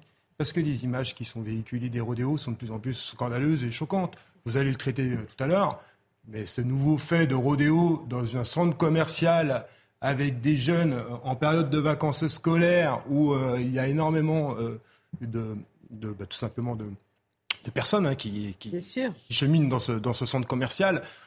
On est, à, on est à chaque fois au bord d'un drame. Et je vous l'avais précisé, et c'est vrai que Emmanuel Macron, pardon, notre ministre de l'Intérieur Darmanin avait eu des mots forts sur, cette, sur ce sujet. Il avait dit c'est une activité illégale qui provoque des drames et on assassine des enfants. C'est ça le rodéo. Et c'est vrai que c'est un vrai fléau. Par contre, voilà, nous, bien évidemment, le contact tactique, ce serait intéressant. Euh, avec une formation, et je vous dis, il y a un arsenal euh, juridique adéquat pour les policiers, parce qu'il ne s'agit pas. Vous parlez de, formation, ou vous parlez d'un, comment dire, d'un d'un débat aussi, euh, vous avez peur tout simplement qu'on vous renvoie à des, à des violences, qu'on vous renvoie à une violence, alors ça je parle de, de, la gauche, de la gauche, de la gauche, intrinsèque à la police avec des techniques comme celle-là. Est-ce qu'on est piégé par ça ou est-ce que vous dites non, on n'y est pas prêt pour d'autres raisons? On n'y est pas prêt parce qu'aujourd'hui, déjà dans l'opinion publique, à partir du moment où euh, vous imaginez demain, euh, on a un contact tactique, on a un, deux roues qui tombe, si ce n'est pas prévu euh, et avec tous les dispositifs légaux à cet effet, aujourd'hui, on fait tout de suite le procès de la police. D'accord. Donc il n'y a pas aussi le corpus. pour vous donner un exemple assez flagrant, la semaine dernière, il y a eu un, deux roues, il y a une enquête en cours, un collègue a été reçu dans le 20e, où il y a trois jeunes qui ont chuté sur un scooter. avec une version des policiers qui a différé ou autre. Mais ce n'était pas un rodéo. On a tout de suite parlé d'un rodéo. Non, ce n'était pas un rodéo urbain. C'était un refus d'obtempérer. Ça n'a rien à voir. Mais vous voyez, on va tout de suite mettre en lumière les policiers qui ont fait chuter euh, un rodéo, trois jeunes. je pense qu'on est, on est, voilà, on n'est pas encore dans le vrai et dans la réalité de terrain. Et il faut protéger nos policiers pour que. Je crois qu'elle peut être pertinente et intéressante cette, cette, technique. Mais avec vous, tout ce vous qui dites va. qu'il faut protéger nos policiers par rapport au débat récurrent sur le fait que vous pourriez avoir votre responsabilité, alors que si vous faites si vous appliquez cette technique euh, qui est euh, utilisée outre-Rhin, c'est surtout pour euh, protéger les citoyens. Non, mais je vous, l'ai- je, je vous l'ai dit, aujourd'hui, dans la réalité, euh, les policiers sont frustrés par rapport au rodéo. Ah oui. On n'a pas le droit d'intervenir, c'est très clair. Pas de prise en charge, sauf en cas de crime de sang. Donc on n'intervient pas, on travaille post-infraction, on identifie, on saisit, on confisque. Et c'est pareil, il y a un sujet. Donc vous vous retrouvez avec, euh, dans un centre commercial par exemple, un, un- un rodéo, et vous attendez, vous en, on va, en- en service. on hein. va essayer d'intervenir. euh, Ah ben non, vous comment? Non, mais on va, on va intervenir. pas dans l'instant T. c'est la peur de l'accident, en mais fait. C'est ça la difficulté. ouais. Et puis c'est pareil, on peut pas en vouloir aux agents de sécurité. Vous avez imaginé, vous Évidemment. avez des deux roues qui arrivent à toute vitesse dans un centre commercial et ils interpellent pas. Mais vous voulez qu'ils fassent quoi? Ils ne sont ni formés ni, équipés pour. Exactement. Et puis ils vont, se, ils vont se confronter aux mêmes risques et aux mêmes, euh, aux, aux mêmes problèmes que les policiers euh, sur la voie publique. On va marquer une pause, on va en parler, on va continuer à, en parler. C'est vrai, malheureusement, c'est véritablement presque quotidien aujourd'hui. Il y a une volonté simplement de les mettre en avant, mais chaque jour ou presque, il y a des exemples de ce type, que ce soit dans les centres commerciaux. On a vu une dernière- la fois dernière dans un village de marque, euh, ou encore. euh, et puis c'est pas dans, forcément que dans les villes, de plus en plus dans les villages, petits villages, communes, etc. Nous parlons également des néo-féministes qui sont partout aussi, villes, villages, communes, et qui étaient à Bordeaux. À Bordeaux. Euh, vous connaissez la célèbre librairie bordelaise euh, Mola. Ils ont euh, chahuté une intervention de l'auteur Frédéric Becbédé. Vous avez lu son livre? Oui. Oui, oui. Bon, donc euh, vous pourrez en plus répondre sur le fond. À tout de suite. Avec cette question, Frédéric Becbédé est-il féministe? Ah, néo-féministe euh, peut-être pas, mais est-il féministe? Est-ce qu'un homme a le droit de se dire féministe? C'est toute la question. Est-ce qu'un- quelqu'un de droite a le droit de se dire écologiste? C'est aussi la question que posait l'affaire Hugo Clément. C'est, pour moi, c'est le même débat. C'est, Ah ben, on va en parler, ça m'intéresse. Juste après le rappel des titres, c'est Somaya Labidi. Aujourd'hui, on en est ravis. C'est News Info. Conséquence directe des affrontements au Soudan, l'ambassade de France ferme ses portes et n'est plus un point de regroupement, indique le ministère des Affaires étrangères. La France qui a évacué près de 400 personnes depuis hier grâce à des rotations aériennes entre Khartoum et Djibouti. Au total, plus de 1000 ressortissants de l'UE ont été évacués. Une opération complexe mais couronnée de succès selon le chef de la diplomatie européenne, Joseph Borrell. Le deuxième sommet de la mer débute aujourd'hui, un sommet à Ostende en Belgique consacré à l'éolien en mer. Le président Macron et huit chefs de gouvernement y participent. Objectif accélérer le déploiement d'une énergie maritime renouvelable. La France, quant à elle, vise 40 gigawatts d'éolien offshore en service en 2050 sur l'ensemble des côtes. Et puis les fusillades s'enchaînent à Marseille. Ce dimanche soir, un homme de 19 ans a été abattu par, par arme à feu dans le 14e arrondissement aux alentours de 22 heures. La victime se trouvait euh, dans le hall d'un immeuble de la cité du Mail. Euh, 16 personnes ont déjà été tuées dans la cité phocéenne depuis le début de l'année. Connaissez-vous la librairie Mola? C'est une institution véritablement à Bordeaux et cette librairie bordelaise a été vandalisée, taguée car elle a prévu, et elle l'a fait, de recevoir un auteur en la personne de Frédéric Becbédé qui vient de publier un roman, Confession d'un hétérosexuel légèrement dépassé et euh, il a tenu des propos qui ont aussi provoqué la polémique, je vais le rappeler, chez nos confrères de France Inter, affirmant « J'ai écrit sur les violences sexistes 15 ans avant MeToo ». Pourquoi je n'ai pas une médaille, euh, je n'ai pas une médaille de combattant antisexiste au lendemain de ma mort Je devrais être au Panthéon comme Annie Ernaux. Humour provocateur, corrosif, et au final, hmm les néo-féministes n'ont pas d'humour. ah non non pas, enfin en tout cas non pas du tout apprécié. Tout est résumé par Marine Sabourin. On réagit juste après. Elles étaient une dizaine à coller ces slogans avant la venue de l'auteur près de la librairie Mola. Une action qui interpelle. Moi, je trouve pas ça euh, forcément bien pour le libraire, quoi. Je veux dire, je pense qu'il y est pour rien, donc euh, c'est dommage. Mais bon, je pense qu'on peut discuter. Voilà, avant de vandaliser. Il défend euh, ce qu'il pense. Après, on est d'accord, on n'est pas d'accord, mais c'est ça la démocratie aussi, c'est de pouvoir en parler. une manière d'agir comme une autre, c'est une manière de se faire entendre. J'aime pas tellement qu'on s'attaque euh, aux livres. Il faut laisser les livres à tout le monde, de la manière dont ils sont écrits, que ce soit n'importe qui. Rapidement, Frédéric Becbédé a pris la parole et dénonce la censure voulue par ces individus. Ce sont des gens qui veulent empêcher une rencontre dans une librairie, qui saccagent une librairie en France en 2023 et qui appellent à la censure. Un dispositif de sécurité a même été mis en place vendredi pour son arrivée. Sa conférence s'est déroulée sans heure jusqu'à ce qu'elle soit interrompue par une dizaine de militantes féministes, obligeant l'écrivain à quitter les lieux. Dans une tribune, l'écrivaine Tristan Bannon s'insurge de cet incident. Frédéric Becbédé déchaîne désormais la haine et la vindicte. Qu'on lui reproche de s'être positionné en victime dans un monde qui en déborde, tandis qu'il est lui né blanc, bourgeois et au bon endroit du globe, et d'une injustice crasse. Il n'y a pas de compétition du malheur. Contacté, la librairie Mola n'a pas souhaité nous répondre. Frédéric Becbédé est bien un mâle blanc de plus de 50 ans, et rien que pour ça, il est coupable. Non, mais en plus, ce qui est fou, c'est que c'est exactement ce qu'il raconte dans, son livre. Le point de départ de son livre, c'est que sa maison a été taguée par des féministes. Donc il dit pourquoi moi, euh, qui n'ai pas choisi d'être blanc, qui n'ai pas choisi d'avoir 50 ans euh, et, d'être un, bourgeois occidental, pourquoi je ne je pourrais pas moi aussi me dire victime et, euh, et pourquoi Et d'ailleurs, il a dit, j'ai dénoncé les, les, violences féministes. Donc en fait, elles ne font qu'en confirmer ce qu'il dénonce dans son livre, c'est-à-dire qu'on ne peut pas avoir débat sur ce sujet, que qu'il y a effectivement euh, quand on est un homme, on peut pas être une victime, etc. Donc elles, ne font que tendre les, bâtons pour se faire battre. Et je, trouve ça assez problématique parce que je pense que ça fonctionne, ce genre d'intimidation. C'est-à-dire qu'on peut trouver ça anodin en, disant ah, des petites affiches sur une librairie, c'est pas grand-chose. Je pense qu'il y a beaucoup de gens qui, euh, des écrivains, euh, des intellectuels, qui n'osent pas prendre parti sur ces sujets, notamment sur les sujets du féminisme et du néo-féminisme et des attaques du néo-féminisme sur le monde de la culture. Euh, et qui euh, sont de plus en plus intimidés. Quand on voit euh, la manière dont les. Enfin, après, après ce qui s'est passé avec Polanski au César, comment, comment les Césars ont réagi, c'est-à-dire qu'ils ont un peu vidé la moitié du, jury, ils ont, ils ont tout repeint aux couleurs du féminisme, et que maintenant, plus jamais un mec, un homme soupçonné de harcèlement sexuel ou de de quelque chose qui aura un rapport avec le, harcèlement sexuel ne pourra recevoir un quelconque prix on voit bien que ça a un effet, ce Donc les pressions, les intimidations. Euh, et, rappelons que, euh, oui, et, rappelons que dans le cas de, Polanski, par exemple, euh, ces, féministes, Adèle Haenel qui part en disant on se lève et on se casse, le font alors que sa victime, la victime même de Polanski, dit que elle, elle ne veut plus être considérée comme une victime de Polanski. Donc c'est vraiment, c'est un agenda extrêmement militant, mais qui a encore une fois une force d'intimidation dans le débat public qu'il ne faut pas sous-estimer. Et j'aimerais bien avoir des réactions du ministère de la Culture, du ministère de, de, des minorités, on en fait trop. Vous oui, mais moi, je suis pas d'accord avec ça. Et je pense que l'enseignement supérieur, euh, euh, la culture, le ministre de la Culture devrait réagir publiquement parce qu'il y a de plus en plus d'annulations de conférences, il y a de plus en plus d'intimidations et il n'y a aucune réaction de la part Donc vous attendez euh, une réaction de la ministre de la Culture, Mme Rima Abdul-Malak, à, ce sujet? Oui, parce qu'elle s'inquiète beaucoup de la censure, il paraît. Donc, me semble-t-il. Vous avez entendu parler aussi. Quel Sadoud euh, non, moi d'abord je trouve ça insupportable. En plus, euh, BD euh, est un auteur qui me rappelle un peu euh, mon adolescence et je l'ai beaucoup aimé à ce moment-là. Il y a deux points sur lesquels je voulais revenir.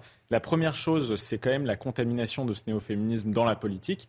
je rappelle que même chez Emmanuel Macron, il y a quand même Aurore Berger qui a proposé une loi d'inégibilité en cas de condamnation pour certains oui, ça c'est autre chose. Condamnation quand même. Oui, mais là, là, ça mérite débat. Oui, mais on revient sur euh, l'état de droit, la démarche de repentance, la démarche même pourquoi pas de d'excuse vis-à-vis de quelqu'un qui a fauté pour une idéologie qui est censée transcender le droit. Ça c'est la première chose. La deuxième chose, c'est que euh, Becbédé, même si évidemment je le, soutiens dans ça, euh, il a quand même euh, passé une partie de son œuvre à faire un peu l'apologie du bourgeois, si ce n'est marginal, un peu révolutionnaire contre le système, etc. Euh, il a en plus un style qui est empreint de la publicité, donc qui est très 68 art dans le genre. Or, que font les gens qui l'attaquent aujourd'hui? C'est exactement ça. C'est des bourgeois qui se prennent pour des révolutionnaires, en l'occurrence des bourgeoises, et qui en plus utilisent un style très publicitaire avec des slogans. Et c'est ça aussi qui l'offusque un peu. Donc, Bec BD, qui a passé sa vie à être un peu aussi dans le cool, de gauche, euh, dans, dans, dans, ce, dans ce progressisme est aujourd'hui devenu très rapidement réac et euh, ah mais elles mangent leur propre euh, entre guillemets je veux dire dans leur propre camp hein. on a vu ce qui s'est passé en politique avec Julien Bayou etc mais ça je dis qu'il a fait il, a fait dans, dans, dans une partie ce qui m'intéresse c'est qui s'élève qui s'élève pour dénoncer ça. Vous avez dit il n'y a pas eu de réaction officielle de la ministre de la de la culture. Qu'est-ce qui s'est passé aussi pour cette librairie euh, Voilà, parce que c'est pour eux aussi. Est-ce qu'ils est ont tenu en disant mais écoutez quoi qu'il arrive, nous on ne cédera pas et pour les prochaines rencontres, quel que soit X, malgré les, le, vandalisme, les tags, etc., euh, ça ne changera pas notre ligne de conduite éditoriale. C'est important ça. Oui, parce que moi je pense que dans, enfin pour moi il y a deux sujets. La question, euh, moi, je m'en fiche de Beck BD, qu'elle soit X, Y ou Z. Il sort un livre, il fait une signature, il fait une conférence dans une librairie, il doit pouvoir la faire. Alors là, en fait, qui est de, des, affiches de collectionneurs, c'est une chose. Sa conférence a été interrompue. Donc on est dans une censure. Moi, je suis pour la liberté d'expression et c'est un bien extrêmement précieux. Qu'il y ait des débats durs, euh, qu'il y ait des, des désaccords de fond dans une démocratie, c'est ce qui fait la richesse de la démocratie. Ça, c'est une chose, mais pour moi, c'est inacceptable. Le deuxième point, pendant qu'on qu'on parle de ça, on est, je crois, au 35e ou 36e féminicide depuis le début de l'année, et que ces questions-là, des sujets de fond sur comment on traite, est-ce qu'on met en place une législation comme en Espagne pour traiter ces violences, ces meurtres, etc. Non mais très bien. Là, on est passé d'un sujet d'une extrême gravité euh, intellectuelle, mais on ne règle pas la question des violences faites aux mais, femmes. Mais c'est pas elles qui vont la régler malheureusement ah, avec ça. Mais moi, ce qui m'intéresse, attendez, mais non, oui. on doit la défendre. Écoutez, vous dites il faut. Je vous donne un exemple. Il n'y a pas très longtemps, il y a quelques années, c'était Sylviane Agazinski qui devait euh, intervenir dans une université je ne sais pas si c'était à Bordeaux, euh, me semble-t-il. À Bordeaux. À Bordeaux. Alors, même chose. Alors là, c'est des petits groupuscules euh, de lutte sur des sujets sur PMA, GPA, qui ont estimé qu'elle était homophobe. En réalité, il n'y a pas d'autre mot. Qui ont dit non, elle ne peut pas intervenir. Qui ont gangréné, noyauté le reste de, l'université. Et il a été décidé qu'elle ne vienne pas. Hum bah, c'est la censure, c'est une atteinte à notre démocratie. Alors, mais qui s'est élevé et qui s'élève euh, contre euh, ça Effectivement, mais c'est ce que vous dites. C'est qu'à un moment donné, le ministère de l'enseignement supérieur doit s'exprimer Mais de moins en moins vont s'élever les personnes, tout, simplement. le rôle, la démocratie, elle est portée par tout un chacun. On, on est tous un petit bout d'atlas qui est autorisée, démocratie qui est extrêmement fragile. Mais les institutions ne la portent plus, les universités bah se cachent, les responsables. Il y a une pression, il y a une violence qui est autorisée et encouragée parce que c'est encore une fois, c'est au nom du bien et tout le monde se, tait là-dessus. Ce qui est amusant, c'est que, je l'ai rappelé, Beck BD fait un livre en réponse à cette espèce de harpie dégénérée qui ont tagué sa maison de Guettari. Il répond à un livre amusant, intéressant, qui rappelle juste que l'homme civilisé, en fait, c'est justement Rousseau et Passade, bref, des trucs qu'elles peuvent pas comprendre. Euh, il fait une oh. sorte de haïkido en leur offrant des fleurs. C'est assez truc à l'envers, euh, pardonnez-moi. Si, si, je vous, bah, là, elle, ces personnes-là, je vous promets que si. Hein. il, répond par un livre qui est fin, qui, euh, qui se déconstruit lui-même, l'espèce de, de cocaïné qui devient finalement un homme responsable, qui reparle de ses faiblesses, du mariage amoureux, l'amour courtois, plein de trucs intéressants, mais je pense que malheureusement, elles ont, un grand manque d'inculture ou un totalitarisme qui leur empêche de réfléchir. Et elles, elles répondent comment à ça? Elles répondent en taguant et en empêchant de librairie. Donc on est dans deux mondes complètement différents, sauf qu'elles incarnent un monde qui est inculte, bête et totalitaire, et qui est encouragé par des médias. Parce que quand vous faites sur les radios d'État euh, le procès de Beck BD, c'est que vous encouragez ça. Euh, quand le ministre de la Culture ne réagit pas, c'est qu'elle permet ça.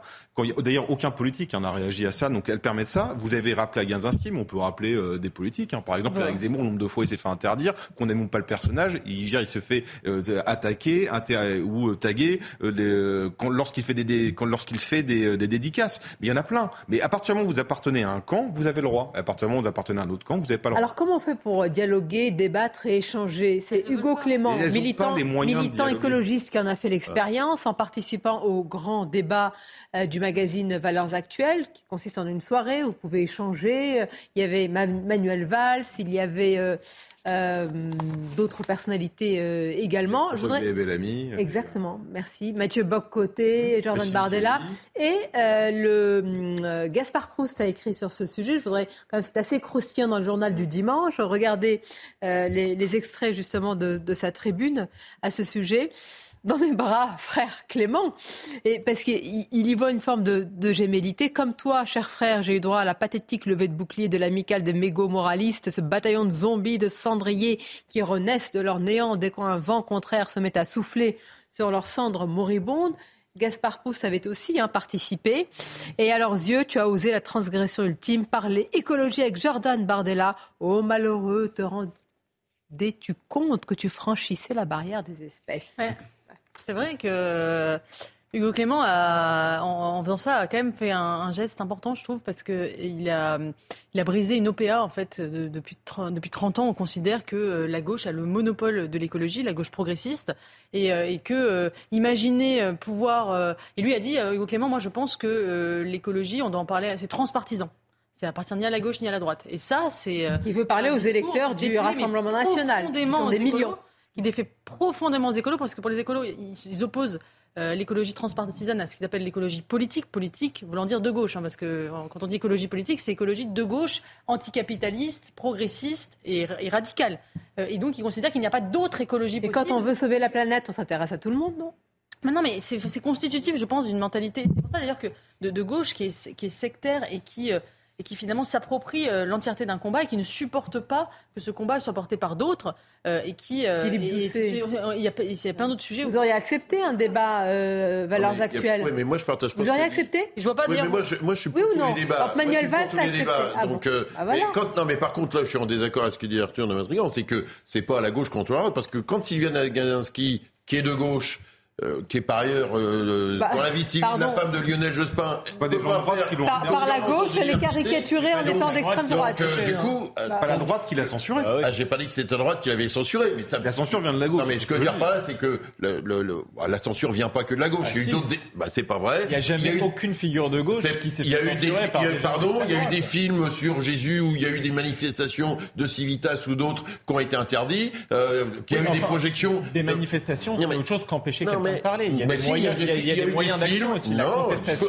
non mais si vous voulez avoir ce débat-là, il faut être juste. Vous ne l'avez qu'un seul. Il y a eu un certain nombre de manifestations devant des cinémas pour interdire un des projections de films. C'est ça la réalité. Donc l'intolérance, elle n'est pas dans un camp. Si, si, il peut y avoir une intolérance de gauche, il y a une intolérance de droite aussi. Elle n'est pas sur les mêmes sujets. C'était un seul des films. C'était un film il y a 30 ans.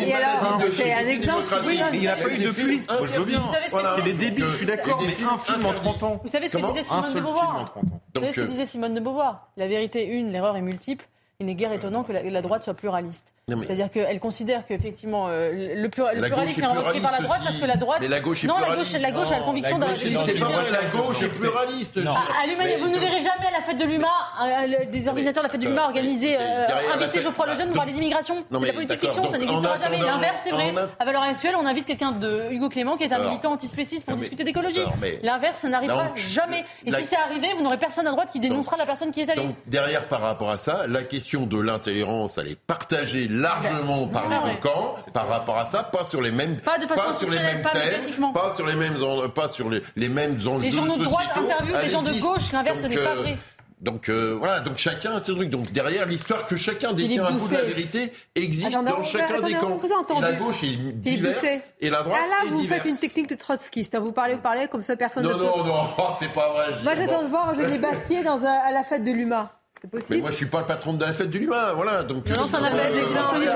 Vous n'avez même pas besoin d'aller à la fête du Luma, je France Inter, par exemple. Donc, un exemple assez intéressant. Bah, BD, il a été invité non, mais, sur France Inter. Oui, BD l'a pas tout à l'heure. Mais ils ont pas une réputation. Ils ont pas une réputation politique. Mais ce qui est intéressant, il y a une séquence assez amusante qui s'est passée à la suite de donc cette Hugo Clément. C'est, rappelez-vous, l'émission C'est politique où euh, on a euh, la, la, grande prêtresse de notre charrée de conscience, Laura Adler, qui s'est étouffée parce qu'elle disait on peut pas discuter avec l'extrême droite. Et une pauvre malheureuse sur le plateau lui explique oui, mais on peut euh, vous discuter avec l'extrême gauche, pourtant ils ont un passif. Oui, mais on peut pas comparer. J'ai regardé un truc trois semaines avant, vous savez ce qu'elle a fait, Laura Adler? Elle a invité Alain Badiou dans son émission. Non, mais... Alain Badiou, le seigneur des Mao, qui explique que le communisme n'a pas été assez répressif, ouais. que 2 millions de morts au Cambodge est un oh, détail. Ouais. Donc vous imaginez l'hémiplégie de ces gens-là. Et ces gens-là, c'est oui, des gens qui gouvernent la culture, qui gouvernent les médias, qui gouvernent la politique. Donc le, vous pouvez pas dire qu'il y a une intolérance à droite et pas à gauche. C'est pas vrai. Surtout que Laura Adler a été très proche d'un certain président qui a été bon, cagoulard. Donc allez, on va pas faire euh, tout le parcours de Laura Adler. De ça. En attendant, sur une émission d'une antenne publique, il y a eu le débat qui était un débat de qualité vraiment été invité, où les expressions. On en est là. On en est là. On en est à rappeler que le service public avec notre. Il est invité au tribunal pour se justifier. Mais il n'a pas été au tribunal. Il n'a pas été pas retrouvé tout seul. C'est un garçon qui qui sait se défendre. Donc en attendant, se justifier. vous ne pouvez pas dire que les chaînes publiques sont monocolores. La preuve, Si. il, a pu, il a su venir exprimer son affaire par rapport à ça. En tous les cas, CNews ne l'est pas, puisque vous vous exprimez et je- beaucoup et je, et, vous je comptez triple. là et que je, je viens, euh, même si mes amis me disent ouais, t'es un peu tout seul sur les plateaux, mais on est là, on se bat et on, Je, défend des je- je convictions. et confirme que, vu la Je place que vous prenez le temps de parole, vous comptez triple. C'est bien pour ça que vous êtes seul. J'aimerais compter Euh, triple. Est-ce qu'il a, est-ce qu'il a, est-ce que Hugo Clément ouvert la porte à, à, finalement à quelque chose maintenant? Euh, Est-ce qu'il a brisé quelque En tout cas, chose moi, de je, je lui-même trouve que le débat était très intéressant. Il a soulevé un, un lièvre, hein, sans, sans être spéciste. Je pense qu'on peut le dire. Euh, euh, et effectivement, c'est un débat qui se pose de plus en plus parce que, euh, comme, la, go- comme euh, la, la gauche écologiste a réussi à imposer l'idée que le nucléaire était mauvais pour l'environnement, ils ont réussi aussi à imposer l'idée dans le débat public qu'on ne pouvait être écolo que si on adhérait à une forme d'anticapitalisme radical et, et que, euh, et, et de progressisme euh, absolu. Euh, ce qui n'est pas vrai. Moi, je pense que l'écologie peut être conservatrice. Et je pense qu'effectivement, le capitalisme n'est pas très bon pour le climat, mais que le communisme non plus, quand on voit l'état de la mer d'Aral, après 70 ans de, communisme, elle a tout bonnement disparu. Vous pourriez avoir la même conclusion avec Philippe Doucet. Michael Sadoun, Arthur de Vatrigan, je vous remercie tous. Et Jérôme Jiménez, merci, enfin, véritablement d'avoir été avec nous ce midi. Merci, je vous dis à très bientôt. Vous restez avec nous à suivre. C'est la parole aux Français avec Lélie Mathias et évidemment la suite de vos programmes également. On se retrouve comme d'habitude demain à partir de midi. Bel après-midi.